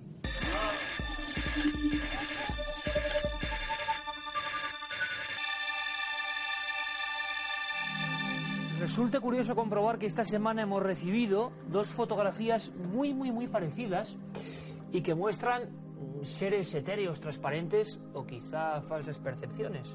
De todas formas, hay que verlas, Carmen. Hmm, alguna de ellas, por ejemplo, como estamos viendo en las ruinas de un hospital abandonado de Granada. Es un lugar ya de por sí por eso fueron allí nuestros amigos. José Antonio Tenorio, que es quien nos manda la fotografía, dice que ve una especie de ser un tanto traslúcido que parece confundirse con el follaje verde de atrás, ¿verdad? Es bastante claro. Pues bien, hemos analizado la fotografía. Hay que decir que tiene un considerable desenfoque por movimiento, como vemos en toda la imagen, y que quizás la sensibilidad y la excesiva apertura del diafragma también hayan influido notablemente.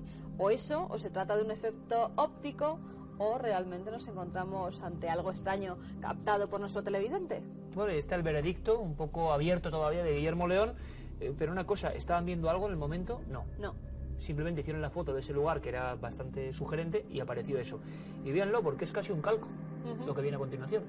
Lo que viene a continuación está captado en la Basílica del Pilar de Zaragoza. Neus Roig dice que estaban allí visitando la basílica, hicieron varias fotografías, como vemos eh, está muy pobre de luz y algunas de las imágenes, sobre todo las doradas, están muy quemadas, pero si vemos en medio de la imagen Otra clarísima, hay una extraña figura que parece estar paseando entre los bancos, ¿verdad? Bueno, Guillermo León nos dice que puede ser una persona que debido, pues ya sabemos que hay poca luz, como estamos viendo, al enfoque de la imagen ha salido en ese movimiento y hasta que ha captado la imagen, pues ha dado tiempo a que esa religiosa, ya que parece que lleva una toca, ¿verdad? Que sea una monja, haya pasado y haya captado justamente esa imagen en mitad de la basílica. Por lo menos en esta pantalla, observándola muy de cerca, parece una religiosa. No sé qué estarán viendo ahora mismo ustedes, pero yo creo que, que esa es la sensación, o sea, una cuestión de, de velocidad que hace que eso quede un poco impregnado. Ese es de momento sí, el, exceso eh, de tiempo empleado en la exposición. Y si le parece, unimos las fotos con un vídeo porque ha habido un auténtico escándalo recientemente y en el fondo es hablar del mismo tema, apariciones grabadas. Desde el 17 de junio de 2007 de este año se están produciendo muchas apariciones, como vemos, aquí parece una niña fantasmal, ¿verdad? Pues se trata de un vídeo que está corriendo por internet como la pólvora. Muchos de los televidentes nos remitían a él. Se llama el vídeo de la niña fantasma de Cúcuta. Es una, es una localidad colombiana y al parecer todo empezó cuando dos jóvenes se encuentran en el parque, están con sus teléfonos móviles grabando, como hacen mucho ahora, grabando la escena, el parque, y de repente aparece una figura fantasmal recorriendo esa estancia, ese parque, ¿no? En un principio no le dieron mayor importancia hasta que los medios de comunicación empiezan a interesarse por la historia. Son cientos las personas que se reúnen allí para intentar ver o presenciar eh, a este espíritu, según siempre los testigos. Ahora mismo está ocurriendo eso. Ahora mismo está ocurriendo eso. Desde el 17 de junio son cientos las personas que se dan cita en este lugar. Muchos de ellos, y vemos otros vídeos que dicen haberla captado también, la relacionan con una niña que muere en extrañas circunstancias en ese lugar. Dicen que tuvo un accidente con los columpios y que el espíritu errante de esa pequeña todavía recorre el lugar. Pero también tenemos que decir que puede ser, y es lo más seguro, nosotros pensamos así, que se trata de un montaje fotográfico y videográfico, es decir, una imagen recortada de algún sitio una niña fantasmal, por ejemplo, que vistamos nosotros, la recortamos, la insertamos en ese vídeo y perfectamente puede pasar por un vídeo paranormal, por un vídeo extraordinario. Fotógrafos, incluso de Colombia y entendidos en cámaras de varias televisiones, han hecho la prueba y efectivamente el resultado ha sido prácticamente el mismo. Bueno, dos vías de contacto esenciales, en este caso un fraude, una manipulación, ha llevado a muchísima gente muy crédula a intentar concentrarse allí para encontrarse con el misterio. No deja de ser interesante, sociológicamente hablando. Pero ahora vamos con un tema que de verdad nos incumbe a todos. Estoy seguro que, que lo va a ver con mucha atención, porque, claro, hoy en día todo es a través de un teclado prácticamente. Pero no solo las cuestiones de transacciones o de trabajo, sino también de, de amor, de sentimientos, de intimidad. Bueno, pues en el 2001 el FBI tuvo que reconocer que estaban utilizando lo que se llaman troyanos, unos virus que se pueden instalar en el ordenador sin que seamos conscientes de ello y ejercer como un auténtico espía. Esto está creciendo mucho, aunque no se habla eh, de esta materia porque parece todavía prohibida. Pero aquí vamos a hacerlo. ¿Han oído hablar de la red Echelon? ¿Quieren saber realmente cómo nos vigilan los gobiernos y otras cosas? ¿Quieren saber si están a salvo sus datos a través de Internet? Vean y sobrecójanse.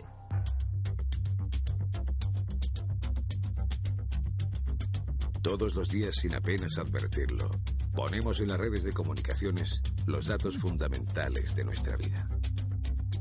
En los cajeros automáticos están nuestras finanzas y un registro de cómo gastamos nuestro dinero. Nuestros secretos más íntimos circulan por Internet a través del correo electrónico. La telefonía móvil se ha convertido en nuestra segunda voz y el fax es desde hace años una herramienta empresarial por la que circula abundante información confidencial. Causa escalofrío pensar que esos datos, nuestra vida, pudieran caer en manos de desconocidos y lo que podrían hacer con ellos. Sin embargo, no solo es algo posible, sino que se trata de una realidad que sucede a diario. El 5 de septiembre de 2001, el Pleno del Parlamento Europeo aprobó una resolución histórica donde denunciaba la existencia de una red de espionaje de las comunicaciones operada por Estados Unidos en el Reino Unido, Canadá, Australia y Nueva Zelanda. Los Estados Unidos y Gran Bretaña ya contaban con una larga trayectoria de cooperación en materia militar y de espionaje, que durante la Segunda Guerra Mundial se afianzó hasta el punto de compartir ambos países los éxitos criptográficos logrados al desenmascarar, entre otras, la clave de los nazis en la máquina Enigma o la japonesa púrpura. Las comunicaciones avanzaron y en la década de los 70 se lanzaron los primeros satélites comerciales destinados a las comunicaciones civiles. Fue entonces cuando nació la llamada red espía Echelon.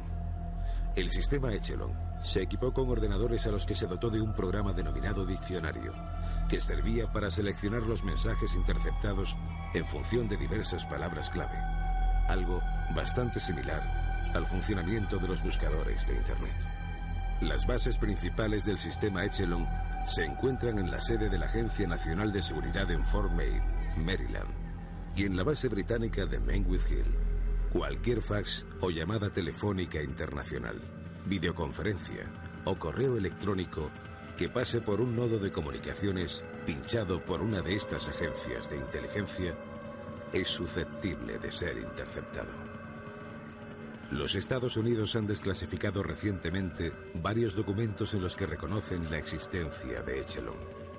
Desde el 26 de marzo de 2002, el Ministerio de Ciencia y Tecnología español recomienda oficialmente a los ciudadanos que encripten sus correos electrónicos. Según desveló el periodista e investigador Duncan Campbell en un informe presentado al Parlamento Europeo, la mayoría del software que se comercializa en el mundo posee una puerta de atrás que permitiría al espionaje norteamericano conocer todos nuestros datos. La informática se ha convertido en un elemento sustancial de nuestras vidas, pero también se ha convertido en la puerta a través de la cual cualquiera puede vulnerar nuestra intimidad. Ahora, más que nunca, la información es poder. El que sea capaz de escuchar nuestras llamadas, leer nuestros correos, saber qué páginas visitamos o lo que contiene nuestro disco duro, sin duda, tiene nuestra vida en sus manos.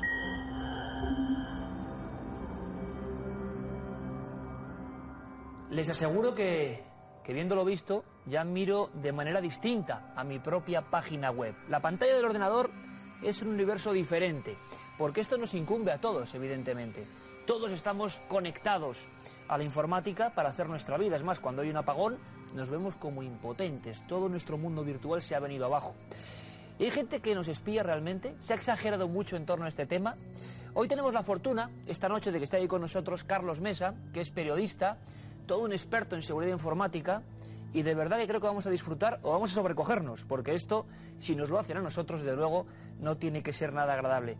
Don Carlos, bienvenido, buenas noches. Hola, buenas noches. Tienes ahí tu ordenador, has estado preparando una serie de programas muy concretos que imagino que no son de fácil acceso, y me gustaría que explicases a nuestro público eh, qué vamos a hacer. Con palabras sencillas, eh, tú vas a ejercer en este momento, digamos, de hacker bueno, ¿no? de hacker bondadoso que nos va a mostrar los errores que tenemos en nuestro sistema o que nos puede estar vigilando. Eh, para eso has utilizado un programa muy concreto que me gustaría que fueras instalando en tu programa o mostrándolo. Bueno, vamos a hacer una pequeña prueba. Más que de hacking, en todo caso, sí que tiene que ver con el tema de, los hackers y cómo utilizan los hackers este tipo de, de programas. Pero es una prueba eh, en modo local de cómo funcionaría eh, lo que estamos comentando esta noche, eh, cómo funcionaría la red Echelon. Eh, lo que estamos haciendo aquí, o lo que vamos a intentar reproducir, es eh, a nivel local, como digo, a nivel de, lo que tenemos aquí en estos momentos en el, en el plató, vamos a intentar que arrancar un programa concreto que lo vamos a pinchar en un punto de la red, simulando o intentando hacer ver que esta red que tenemos aquí es Internet en su globalidad, aunque lo estamos reproduciendo, ya, ya digo, a una escala pequeña. Y vamos a pinchar eh, un punto determinado de la red, vamos a colocar un programa, un programa que, se- que es un sniffer, hay muchos tipos de sniffers Sniffer. o rastreadores dentro de- del- del mercado de, de la informática. Vamos a arrancar un programa concreto, un sniffer de los muchos que hay, y con este programa vamos a intentar pinchar o interceptar las comunicaciones que puedan haber entre estos ordenadores. Comunicaciones de navegación por páginas web, vamos a interceptar eh, o intentarlo eh, comunicaciones de correo electrónico y comunicaciones de mensajería instantánea tipo Messenger. ¿Vale? Esto es lo que vamos a, intentar reproducir aquí. Perfecto, Carlos. Eh, pues ahora van a ver, está aquí el más célebre de los buscadores, lo que yo podía hacer con mi ordenador tranquilamente. Pónganse en mi lugar, por favor, en la oficina, en casa. Imagínense que hay alguien con otro ordenador que va a poner un ojo, como si fuera un gran hermano, dentro de nuestra vida. Eh, ¿El programa está ya instalado o hay que hacer algún Sí. proceso concreto? Bueno, hay que, hay que empezar a, a- a configurarlo, como, como se dice. Eh, un programa que va a hacer que vivamos a pequeña escala aquí en la red de, de Cuarto Milenio, lo que puede ser la gigantesca red global. Y tú me dices, Carlos, que yo voy a ir navegando por ciertas páginas y tú vas a estar sabiendo mm, qué páginas son, dónde estoy yendo, dónde me estoy eh, parando más tiempo, qué fotografías estoy consultando. Sí, sí, sí, sí, sí. Cabe resaltar sobre todo, y es muy importante señalarlo, que yo mm, anteriormente no he introducido ningún tipo de troyano, virus o algún programa que, que me permita controlar cualquiera de los ordenadores que pudieran haber dentro de esta red. Interesantísimo. O sea, sé que este ordenador está limpio. Tú no lo has modificado previamente eh, para tener un control. Este es mi ordenador. Ese es un ordenador como podría venir a cualquiera, enchufar su ordenador a esta red y a partir de ese momento toda la información sería capturada por aquí.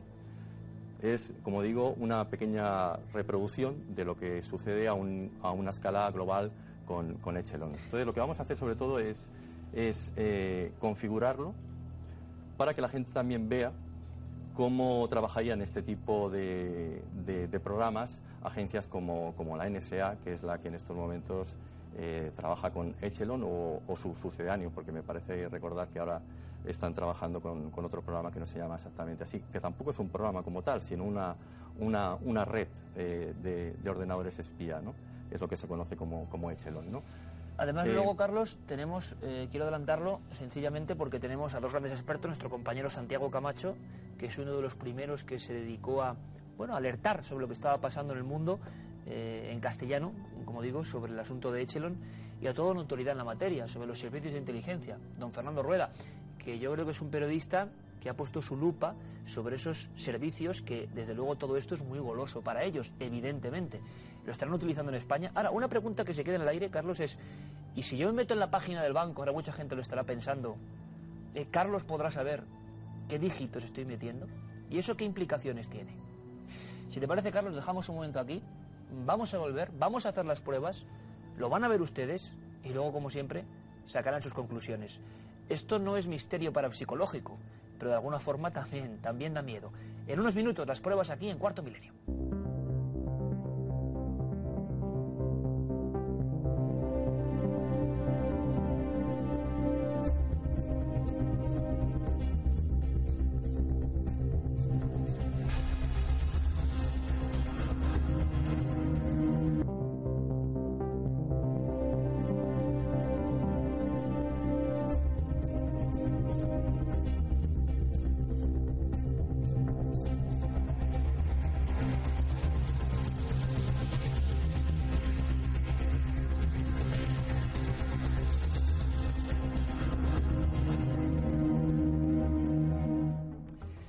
Da la sensación en este siglo XXI de que podemos estar siendo vigilados constantemente sin, por supuesto, darnos cuenta. En este mismo instante, cámaras, eh, antenas que son capaces de captar nuestra voz, qué decir de los famosos satélites y aquella leyenda urbana que se convirtió en verdad, de- desde el espacio prácticamente, fotografiar un sello perdido en una acera. Pero esto del ordenador es tan íntimo, ¿verdad? Es como si violaran un espacio muy privado.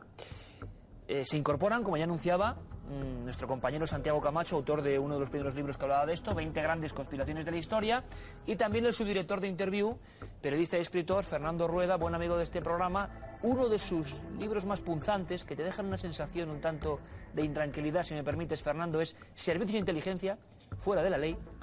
Eh, bienvenidos, buenas noches. Fernando, eh, todo esto que estamos hablando y que vamos a ver les interesa evidentemente los servicios de inteligencia, ¿no? Quienes los montan son los servicios de inteligencia. De hecho, las tecnologías más modernas, más actuales que tienen los países como Estados Unidos, donde primero la aplican es siempre en estos sistemas de espionaje, con lo cual hay eh, modos de, de espiar que todavía no imaginamos que existen y ya están eh, en estos sistemas como hecho. todo un mundo virtual, espionaje contra espionaje, el Centro Nacional de Inteligencia y todos los servicios tienen que, que estar a la última. Nos acompañaba, si se incorporan ahora, Carlos Mesa, periodista y experto en seguridad informática, que nos va a sorprender. Santiago, si me permites, vamos a hacer una pequeña prueba. Carlos, ¿vamos a hacer la prueba? O sea, cosa importantísima para que todo el mundo nos entienda. Carlos podía estar perfectamente, no sé, en Estados Unidos o podías estar en, en Jamaica, en Australia, y sería lo mismo, a gran escala. Estaré vigilando mi ordenador. Y luego hablamos antes de esas palabras, ¿no?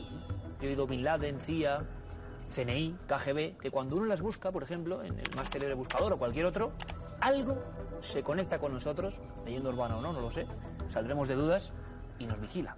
Así que, Carlos, si te parece, voy tecleando ya la... En todo caso, déjame un momentito nada más que, que lo acabe de configurar, lo bien. pongo en funcionamiento. ¿eh? Es como si para, empieza el día para mí como, como, Como espía informático. espía informático. ¿eh? Le- arranco el programa. Digo exactamente que quiero esnifar una red en concreto, en este caso sería un adaptador de red, pero como podría decirle perfectamente que quiero esnifar Internet. Y aquí tengo los filtros de los que hemos hablado con anterioridad. Le digo que quiero esnifar únicamente lo que son páginas web, lo que es la recepción de correo y lo que es el envío de correo. Y a partir de ahí lo pongo en funcionamiento. Ahora está en en estos momentos está en funcionamiento. Perfecto. Esperando que cualquiera dentro de esta red comience a, a- a trabajar. Bueno, entonces yo inocentemente, desde mi casa, quiero conocer la programación de, este, de esta cadena y me meto en 4.com tranquilamente. Vamos a ver qué nos cuentan los compañeros de los diferentes programas. Yo estoy tranquilamente y Y aquí estoy viendo que esa persona, en este caso tú, como prueba, estás navegando por la página de 4. No solamente veo que estás navegando por la página de 4 y todo lo que estás viendo, sino que además, si yo en todo momento quiero ver qué hay dentro de esa página, lo único que tengo que hacer es un doble clic y veo la página de 4. ahora voy a hacer otra cosa. No te voy a decir en qué página voy a entrar. Eh, no está viendo Carlos la pantalla de mi ordenador. Y voy a teclear otra página, pues muy habitual para mí.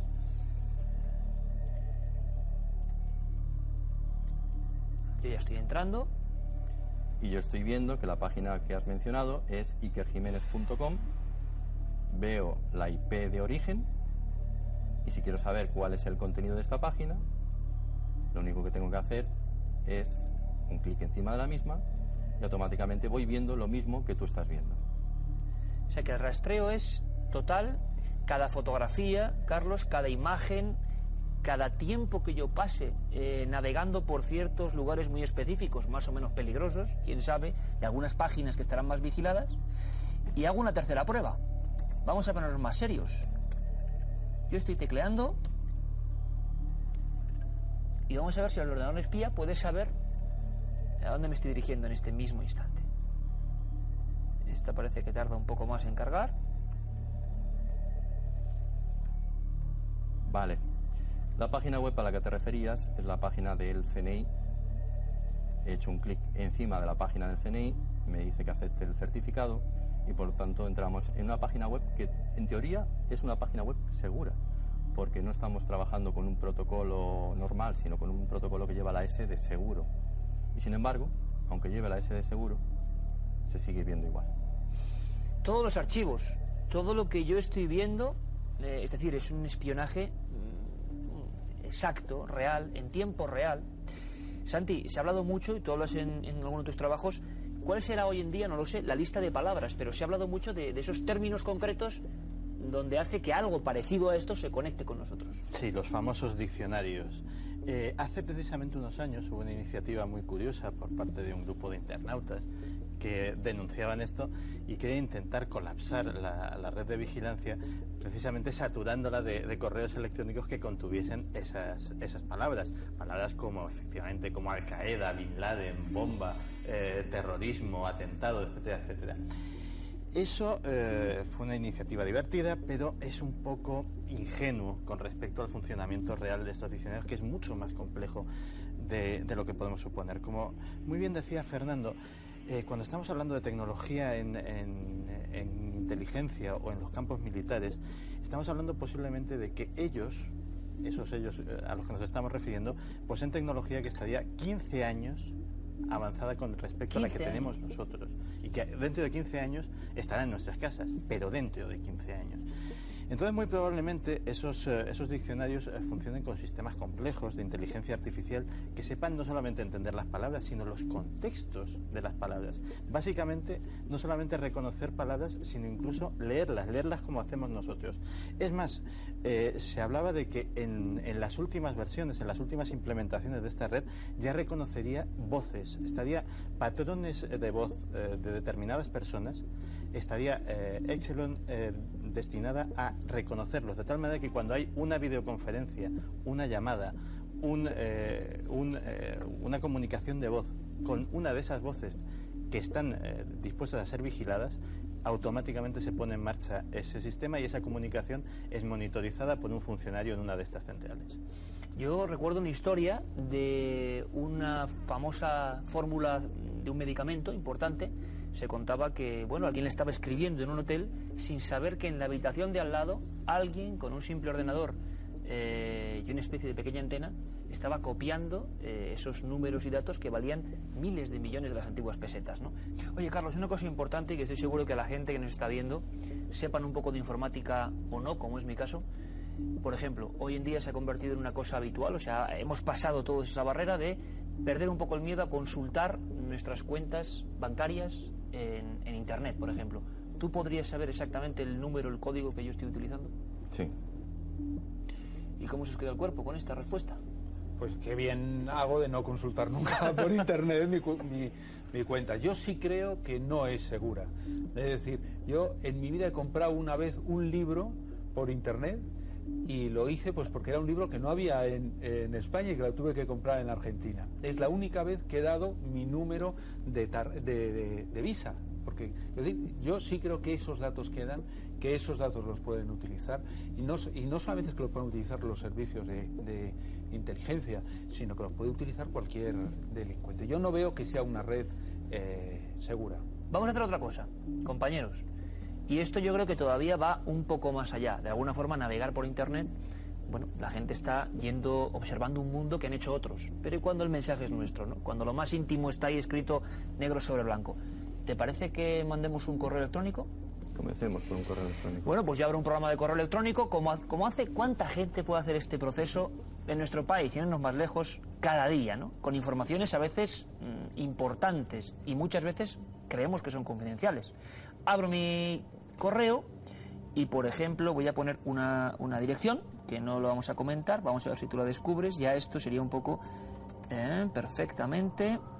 Voy a mandar un, correo, por ejemplo, comunicando, pongo, eso sí voy a decir, soy Iker, por ejemplo, y comunicando eh, algo importante, pues por ejemplo de este programa. Esto que ustedes estarán viendo que se hace cuántas veces al día, ¿no? Bueno, pues yo, Carlos, acabo de enviar con mi total privacidad, como si estuviese en mi despacho, un correo a un buen amigo. Y nos vamos a donde se registra toda la información de los protocolos de correo electrónico que se suelen utilizar en Internet.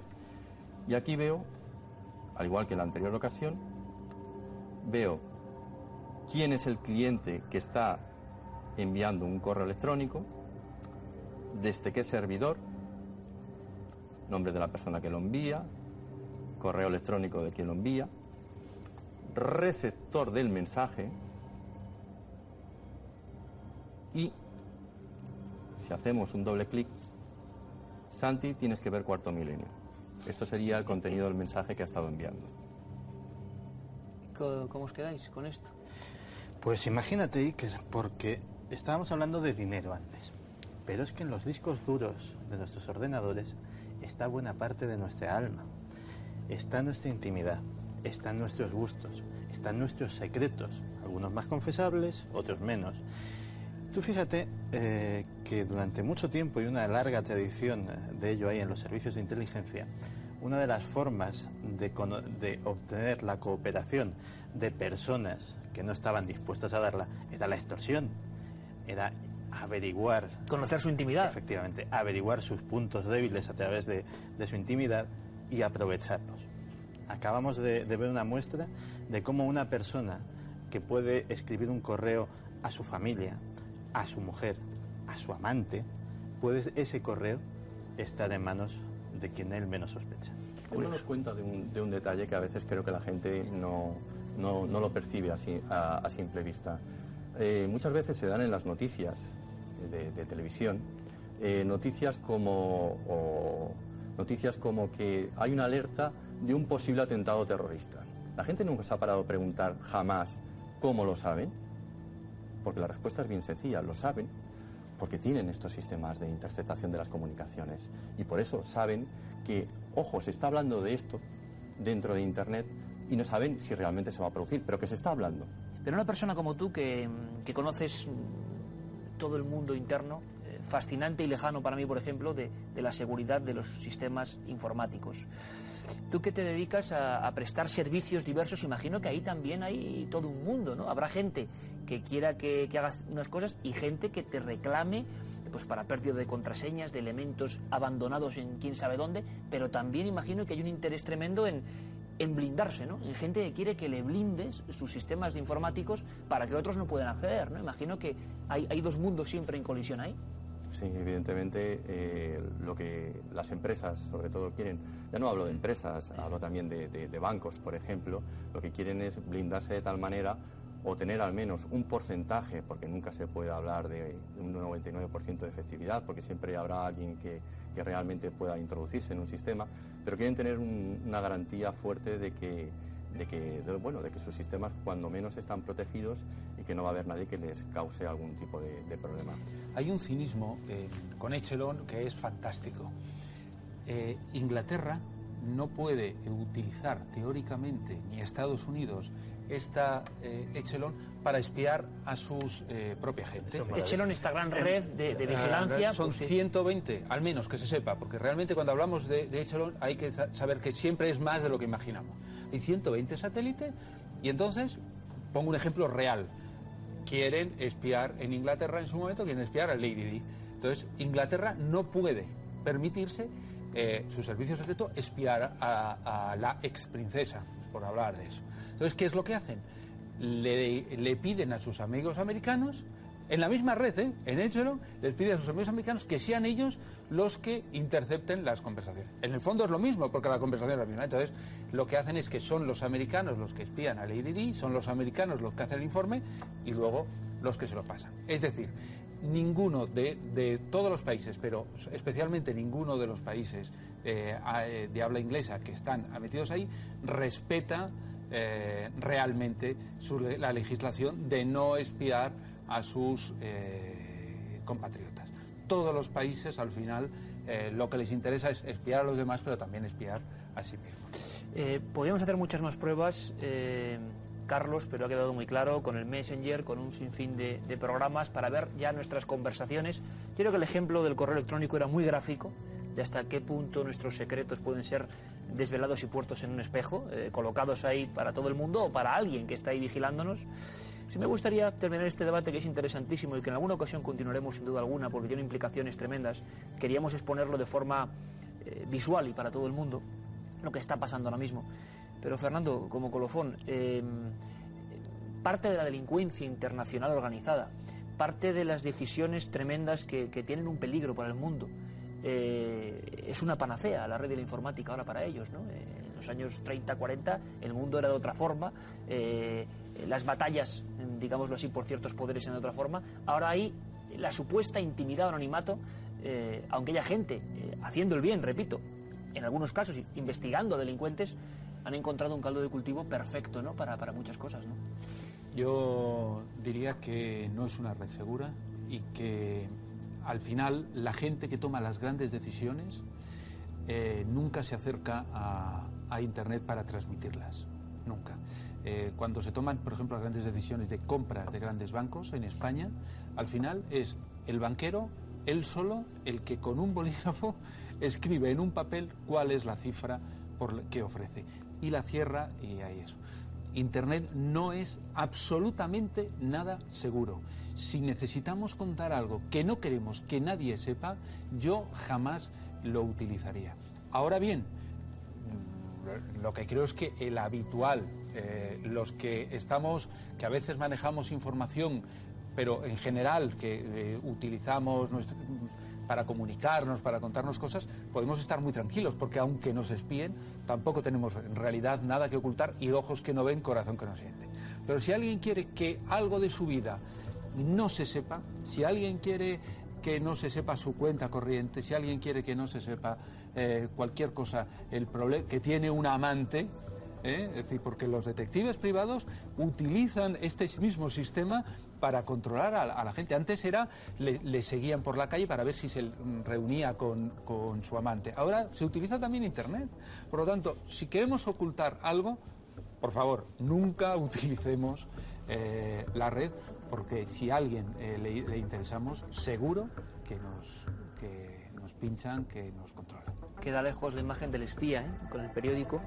Eh, ahora ya el mundo avanzado que es una barbaridad. Para bien, para mal, ustedes deben opinarlo. Desde luego ha sido un placer contar con, con Carlos Mesa, que ha instalado este dispositivo para enseñarnos un par de píldoras. Podemos hacer muchas más cosas, pero yo no sé, Carlos, si vamos a generar demasiada inquietud.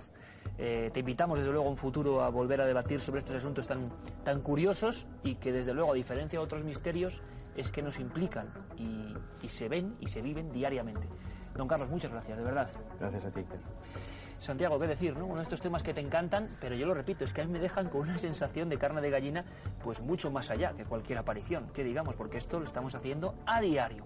Gracias, Santi. Muchas gracias. Fernando, como siempre, muchísimas gracias, mucha suerte en los futuros libros y te esperamos en la del misterio. Venga, gracias. Y ahora vamos con otras cosas, para quitarnos un poco la sensación de que estamos siendo vigilados, quizá por ahí también nos están viendo, quién sabe, nos vamos con, con otras vigilancias más inquietantes también, las de las fotografías y los fotógrafos fotógrafos de cuarto milenio.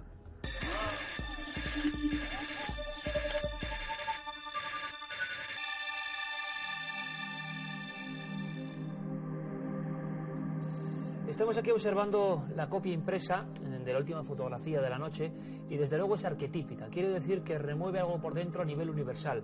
¿Quién no se ha sentido inquieto observando igual no tiene sentido, pero nos ha pasado a todos, ¿verdad? Una ventana de alguna calle oscura, creemos que nos están vigilando, ¿verdad? Pues algo así ha quedado captado en la foto, Carmen. Sí, dos amigas zaragozanas, Gloria y Miren, nos enviaban esta imagen que captaron en la Semana Santa del año pasado en el barrio gótico de Barcelona. Dice que les extrañó un tanto que hubiera allí alguien al revisar las fotografías y es más, nosotros pedimos la ayuda de ustedes. ¿De qué edificio estamos hablando? Porque no han sabido localizarnos la zona donde estaba ni siquiera de qué edificio se trataba. Tal vez había alguna exposición allí o algún cartel, como parece ser, lo estamos viendo, una imagen como de otro tiempo, en blanco y negro, ¿verdad? Que mira a través de esos ventanales. Ya lo decimos, pedimos su ayuda. ¿Cuál es este lugar? ¿Había alguna exposición allí? ¿Se encuentra este cartel todavía en ese ventanal? Vamos a esperar que la audiencia nos dé algún dato más, Iker, y así podremos solucionar esta curiosa Pues evidentemente abrimos las líneas de contacto, las esenciales. Como ya lo hicimos eh, con una fotografía que emitimos la temporada pasada, que era en la Casa Museo de Antonio Machado en Segovia. Recordarán nuestros espectadores que entonces sí que era un cartel que recordaba cómo el escritor había estado en esa estancia escribiendo alguna de sus obras. Pues bien, en esta ocasión puede ser algo similar, ya veremos. Si nos quieren escribir, si tienen algún dato sobre este edificio, nos pueden escribir al correo cuartomilenio.4.com o también a través de esas cartas que nosotros estamos encantados de recibirlas. Apartado de correos 18189 con el código postal de Madrid 28080. Bueno, ¿han disfrutado del viaje en la nave del misterio? Espero que sí. Hemos sentido cosas distintas, hemos aprendido nuevas áreas anteriormente desconocidas y eso les aseguro que ya de por sí merece mucho la pena. En siete días estaremos aquí, porque ya lo saben, somos cuarto milenio.